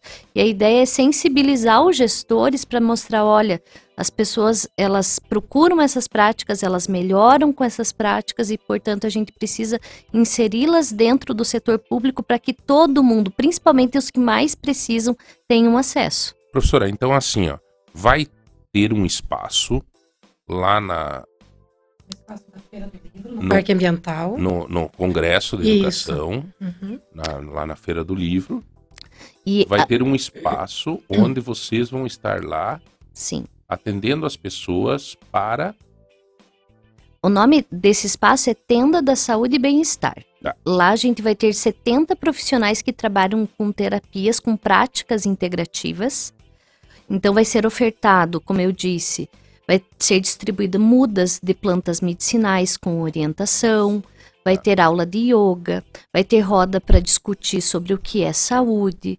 A gente Uhum. vai trabalhar com óleos essenciais, com terapia floral, Quem que terapia pode ser comunitária, beneficiado por isso? Qualquer pessoa. qualquer pessoa. Se eu for Isso. lá, eu quero eh, saber um pouco sobre estresse, Sim, será muito bem acolhido, João. certo? Lá, o a nosso lema é: você vai sair melhor do que você chegou, seja a condição que você chegar lá. Uhum. A- o acolhimento, a humanização, a informação de boa qualidade, né? Ter recursos que a gente tem comprovação científica, que Uhum. trazem benefícios para a saúde física, mental, emocional e espiritual. A gente é pautado tudo em evidências. Então, tudo que a gente for fazer lá está alinhado com política pública, com aquilo que a gente que, tem conhecimento. Por exemplo, esse, esse, os pontinhos da orelha aí. Auriculoterapia, Auriculoterapia. medicina tradicional chinesa. A gente vai ter espaço para constelação familiar, Nossa, olha que beleza. espaço para constelação, reflexologia podal, que é uma prática que a gente faz nos pés. Né? Semelhante à auriculoterapia, os pés têm todos os pontos do nosso corpo, então é uma massagem nos pés que é terapêutica. A gente vai ter barra de axis, são uh, práticas que têm relação com a medicina energética, que tem a ver com o trabalho com as mãos e que a política pública também recomenda. Então, a gente vai ter oferta de muitas atividades é, que é, realmente trazem bem-estar, felicidade, Você qualidade de vida. Eu tenho uma experiência de uma pessoa que tinha um problema de rim, viu, Paulo? Tinha um problema de rim e ela foi num tratamento desse de, de pé aí, né? De. Como é que chama? De. Reflexologia. Reflexologia podal. reflexologia podal. Uhum. E o, o- tem um ponto no pé, né? Que reflete no rim, quê e Sim, tal. exato. E essa pessoa começou a fazer esse tratamento e o rim começou a responder. Sim. E aí o nefrologista na época falou pra ela, olha, que maravilha, continue. E tá respondendo bem, teu exame melhorou. Isso. Eu acho que vale a pena, assim, só deixar, fazer uma ressalva que foi o que o doutor Tarcísio falou, essas práticas, o objetivo delas não é substituir Exato. o tratamento convencional, certo? Por isso elas têm o termo práticas integrativas e complementares. A ideia é trazer novos recursos para serem combinados e complementarizados no tratamento daquele indivíduo e não só no tratamento, porque tratamento envolve você pensar que a pessoa já está doente. Legal. É para quem está saudável para manter a saúde. Professora Nilceia, é, não tinha isso no, no, no, no- congresso, na feira, Não. não? É a primeira É vez. a primeira vez que nós estamos destinando esse espaço. Isso já é uma vitória dessa Sim. guerreira aqui, ó. Ei, professora Milena. Tudo a partir dessa nova gestão com a professora Simone, que, Uhum. como eu comentei, começou conosco fazendo esse trabalho de pedir que nós eh, proporcionássemos algo para os nossos profissionais na área de saúde mental, tendo em vista a questão da pandemia. Então Muito surgiu legal. esse projeto Inspire, que nós fazemos em parceria com a UIPG e com a Fundação Municipal de Saúde, e vai Uhum. culminar, um dos momentos né, culminantes é justamente na Feira do Livro, com essa tenda de bem-estar e felicidade que a gente está abrindo lá para todas as pessoas que passarem pelo parque ambiental podem se dirigir à tenda e vão ter um, um- um atendimento. Que bacana, o pessoal tá empolgado aqui, já Uhum. mandando a Vera Lúcia, mandou no grupo aqui, ó, bora, atenda a saúde, constelação Isso. familiar, adoro. É, o Isso. pessoal tá É. bem ali- Todas bem as animado. pessoas que passarem por lá podem chegar na tenda que vão ter esse atendimento de acolhimento, de, de esclarecimento, né? Estaremos lá. Totalmente Inclusive, é, gratuito. a Vera perguntou as datas, né, de novamente, se Uhum. puder repetir o pessoal. É, ele vai acontecer então simultaneamente ao Congresso, porque faz parte, né? A Feira do Livro faz parte do Congresso. Começa no dia 7 de setembro, a partir das 14 horas. Pela manhã nós teremos o desfile cívico, né? E às 14 horas iniciamos com a feira e com o Congresso, até o dia 15, quando fecha o Congresso e a feira. De 7 a 15 de setembro. Muito bem. É, nós vamos ter a oportunidade de conversar aí com a, com a secretária ou com a Isso. responsável pelo, pela feira, né, pelo Uhum. congresso, para trazer mais informações Informações. para vocês, tá? Podem ficar tranquilo. Né? Hoje, o Marcão, você tá fazendo o, o- as figurinhas, aquela ou não? Figurinha? Figurinha da, da Copa? Não, não, Não, não tem não, criança não, em casa? Não, Não, não tenho. Eu já fiz muito É. isso. Tem, professora? Em casa, Eu tenho não? criança, sorte que a, a Gabriele não descobriu. Não, Quantos anos ela tem? Nove anos. Vamos ligar para ela de tarde, tá? Vai- A senhora vai ver, a senhora vai ver. né? Mas já está é- disponível as figurinhas da Copa? Já tá. Nossa, nossa. é a febre, rapaz. É mesmo? já. É a É. febre, Marcão. Olha só. Hoje, Ah, não. É, a figurinha hoje virou a febre. A minha, a minha, a minha filha, a, a Giovana, que tem 12, 13 anos, eu fiquei domingo à tarde trocando figurinha ali na praça. né? Foi. Estamos trocando só. figurinha. A melhor coisa é trocar a figurinha. Porque se tiver comprado de novo, não. Daí complica. Mas Ah, hoje tem troca de figurinha. Olha que bacana. Na Das minha época. 16 às 18h30 lá na GGPEL. Ô, João, na minha época era aquela do bafo. O bafo. Lembra É, do bafo? bafo, Vamos virar a assim, figurinha. eu nunca É. ganhava nada, eu só Não. perdia. Então hoje das 16, atenção aos pais aí que querem parar de comprar figurinha, tá na hora de trocar. Eu vou lá hoje com a Giovana, vou ter que achar um jeito de Olha sair no final da tarde e ir lá. Das 16 às 18h30, uma iniciativa muito legal da GGPEL. Eles, sábado à tarde, eles fecharam na frente da loja, ali tava Aham. cheio, assim, colocam as mesas e o pessoal vai lá trocar figurinha. E hoje, daí pela, pelo tanto de gente, no sábado tem outras coisinhas lá, tem eh, churrasquinho, tem umas coisinhas. Hoje é troca de figurinha, das 16 às 18h30, tem segurança ali, tudo certinho. Lá na GGPL tá dado a dica. É pra chamar o, o intervalo, né? Não. Agora vamos tocar direto. O, a cama, a cabeceira. É, o, o jogo do operário é sábado, É né? sabadão, jogão do operário. nós Contra o estamos- Londrina. Contra Londrina vai ser o, O, o jogo. jogo. Meu Deus, ah, cara. é o clássico do interior, muita gente vai. Então E é uma não- grande oportunidade, você que ainda não foi ao operário, até questão do- dos, dos ingressos, né? Então, assim, não é sorteio, João, não é sorteio. Ah, comprou a cabeceira lá, eu vou, eu vou, vai ganhar É, lá não. no sorteio. Não, não, comprou, ganhou. Comprou uma cabeceira, tem cabeceira aí a partir de 209 reais, 399, a gente parcela até em 16 vezes. Comprou, já leva o ingresso para ver o jogo no, no sábado, 8h30, né? Um horário muito bom, porque normalmente os jogos é bem mais, né? E a cabeceira tem cabeceira de tudo que é preço, né? Se Tem o cara de quiser. tudo que é preço, tudo que é modelo, tamanho. Ah, mas a minha cama é uma king. Também tem, não tem problema. Ah, mas a minha padrão tem. A minha maior ainda, que é a, a King Size também tem, então e tem tá na promoção isso? tá tudo na 10 promoção. vezes? Que 10 vezes dá para fazer sem juro nos cartões. Não é porque tá ganhando o ingresso que não, não dá não, não, fazer não, parcelado. não, não, não, independente. Tá? Tá. Tem mais de 30 modelos disponíveis. Vai ali, fala com a gente. Está aí espalhado para toda a nossa rede aqui em Ponta Grossa, tá? Então, né, vem aqui junto com a gente. A gente está num horário diferenciado. O Tozeto tem um horário diferenciado até as 21 horas no dia de semana e sábado até as 20 horas. Todos os tozetos, é, todos, Todos os os, tozetos. MMs que estão no tozeto têm horário diferenciado. né? diferenciado. Nós aqui é lá de oficinas e também lá da Nova Rússia. Essa, 21 essa horas. promoção do ingresso vale para todas as lojas? Todas as lojas. Então a todas as Jaqueline lá tá cheia de ingresso lá Nossa, também. Jaqueline tá. Jaqueline. O Jaqueline. Henrique, o Henrique, tudo Tá a até galera. me perguntando se ah, levaram os- o, o, o, o sorteio, dos, o conjunto de talheres. Falei, ah, com certeza tá com o João lá para É. fazer o sorteio. Não, não tá aqui, Não mas, tá aqui, não, mas- mas daí pega na loja. Pega na loja, isso, na loja. pega na loja lá, pega É. com a gente lá. Fez o Sim. sorteio, já vai lá, pega lá e já leva. Tá bom? Isso mesmo. Então tá aí, olha, gente, que legal essa promoção, sempre ajudando o operário, né? O mercado móveis sempre ajudando o Sempre. operário. E o operário acredita, né? O operário, o, o- a loja MM acredita no operário, então por isso está incentivando para que realmente vá o, o torcedor ajudar o operário nessa fase que está precisando muito do apoio, né? Ontem é, trouxe um empate lá de Ituano, então vai vir com tudo e o Londrina, como ganhou ontem, está brigando pelo G4, vem com tudo em cima, então é muito importante que o torcedor vá e incentive para que a gente possa sair dessa situação que nós estamos aí. Tá O bom? nosso jornalista que está de plantão hoje lá do De Ponta, atente-se bem a essa informação que eu vou te dar, que é show de bola. Hoje pela manhã eu tive com o Gilson, que é o presidente da Expresso Princesa dos Campos, que tem aquele ônibus maravilhoso do É lindo. operário, né? É muito bonito. e que engrandece a nossa cidade, porque chega, chega chegando, né? Ele disse é, que hoje estará assinando a renovação do patrocínio com o operário. Olha só. Ele disse, olha, sabe por quê? Ele perguntou na palestra que ele deu lá hoje de manhã, que eu participei, ele disse, sabe por quê que nós vamos renovar hoje?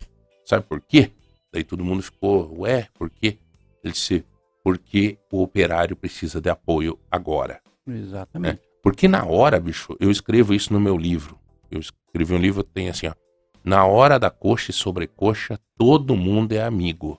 Na hora do pé e do pescoço, só sobra você e a galinha. tá? É verdade. Então, assim, parabéns ao Expresso, a Princesa dos Campos, parabéns ao Mercado Móveis por estar aí. Olha, ó, cara, com certeza o Mercado Móveis está pagando esses ingressos. Com então, assim, certeza. você compra um troço, você ganha um ingresso. Mas o, o Mercado Móveis comprou esse ingresso, Com certeza. entendeu? E, e, o, e a Princesa dos Campos também dizendo, ó, não é porque o time tá ruim que nós va- vai começar a andar de Kombi de novo. Não, continua esse ônibus para transportar na alegria ou na dor. Então, Exatamente. um, um casamento perfeito aí. Parabéns. Bom, beleza, professoras. É, nós estamos indo pro, pro final do nosso programa. Eu quero deixar aqui a Milene, professora Milene, é, disponível para durante o mês de setembro você vir. E daí neste dia a gente deixa meio agendado, tipo, uma hora só com a senhora. Pode ser? Porque o tema é certeza. muito legal, ele requer bastante bastante prosa ou alguém que a senhora queira trazer junto para falar sobre o tema. Maravilha, eu acho super importante. Saúde mental hoje é prioridade mundial, um grande problema de saúde pública. A gente, pós-pandemia aí, É. a gente tem que debater, tem que qualificar nossa conversa eh, e tem que. Porque daí pode vir de baixo para cima, né? Já Sim, que o poder público às vezes não escuta, de repente quando a pessoa começar a chegar no postinho e dizer, viu, eu quero aquele tratamento Exato. tal, tal, tal. é, é assim, é, é trazer informação de boa qualidade, né? Então, eu sim, super topo, agradeço o convite. Nilceia, obrigado, tá? Eu Agradeço agradeço aí a a- oportunidade. Legal. Parabéns pelo teu trabalho, um desafio, né? E os professores têm que estar bem preparados para estar em sala de aula e isso depende de quem prepara, né? Então, parabéns e convide a professora Simone, tá? Pode deixar, vou repassar o convite a ela. né? Para ela vir aqui falar falar sobre, a- Congresso. sobre o congresso. Muito importante, tá? Tá. Parabéns Muito pelo obrigada. trabalho lá. Obrigada. O... Vamos fazer o sorteio? Vamos fazer esse sorteio.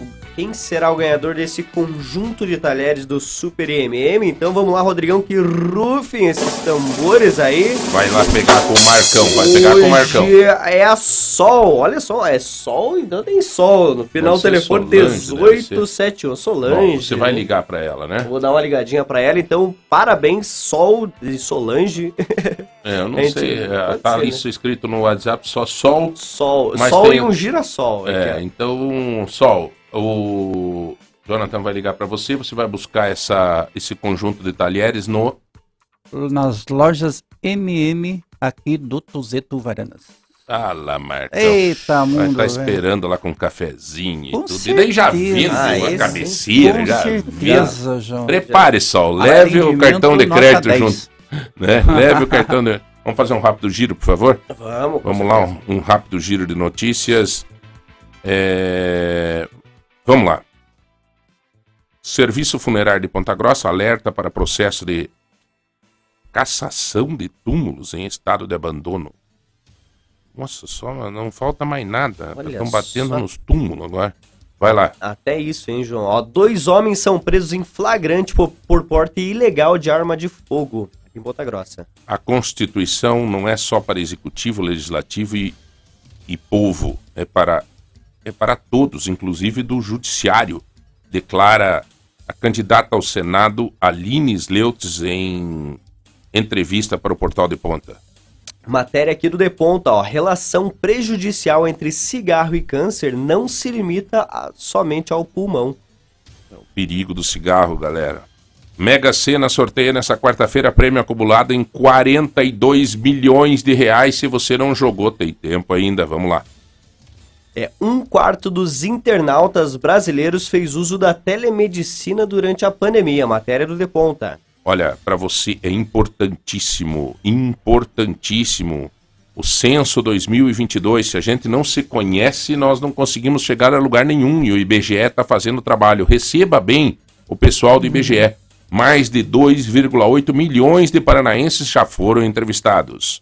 Ciclista morre após ser atropelado em avenida de Ponta Grossa. Que tristeza, que tristeza isso. Um cara que eu é, conhecia, meu amigo, ah, assim, uma pessoa que deixa criança. Né? Eu, eu quero desejar a, a essa família muita força. Né? Um cara novo, 52, eu acho 53 anos, o, o Sandro Cabral. Ele é um cara muito conhecido em Ponta Grossa e, mais uma vez, né? Uma avenida em Ponta Grossa, um ciclista, não teve nada de bebida alcoólica, mas foi um, um caminhão. É, Ele não parou para prestar o socorro. É uma tristeza, viu? Vamos se cuidar, galera. Eu sei que o tal da bicicleta é legal, eu tô até começando a andar de bicicleta também. O Márcio Paulic, viu, Marcão? Ele gosta também de pedalar, mas vamos tomar bem- cuidado, gente. Vamos tomar cuidado, pelo amor de Deus, né? Acho que é isso aí, né, gente? Que isso. Fechamos então. 10 horas e 59 minutos. A todos vocês que estiveram conosco hoje, muito obrigado pela participação. Amanhã nós estaremos de volta. Força e coragem, né? Lute, vai, a, né? Por mais que o psiquiatra hoje nos disse da importância dos remédios e tudo, mas é óbvio que nós também podemos nos ajudar, né, professora? Sim, Dá para fazer uma forcinha, né? é. Cada um é doutor da sua própria dor e cada um é terapeuta de si mesmo. Então, resgatar essa força interior é, faz parte do tratamento e é necessário. Faz parte da cura. Faz parte da cura. Show de bola. Um grande abraço e até amanhã. Tchau, tchau.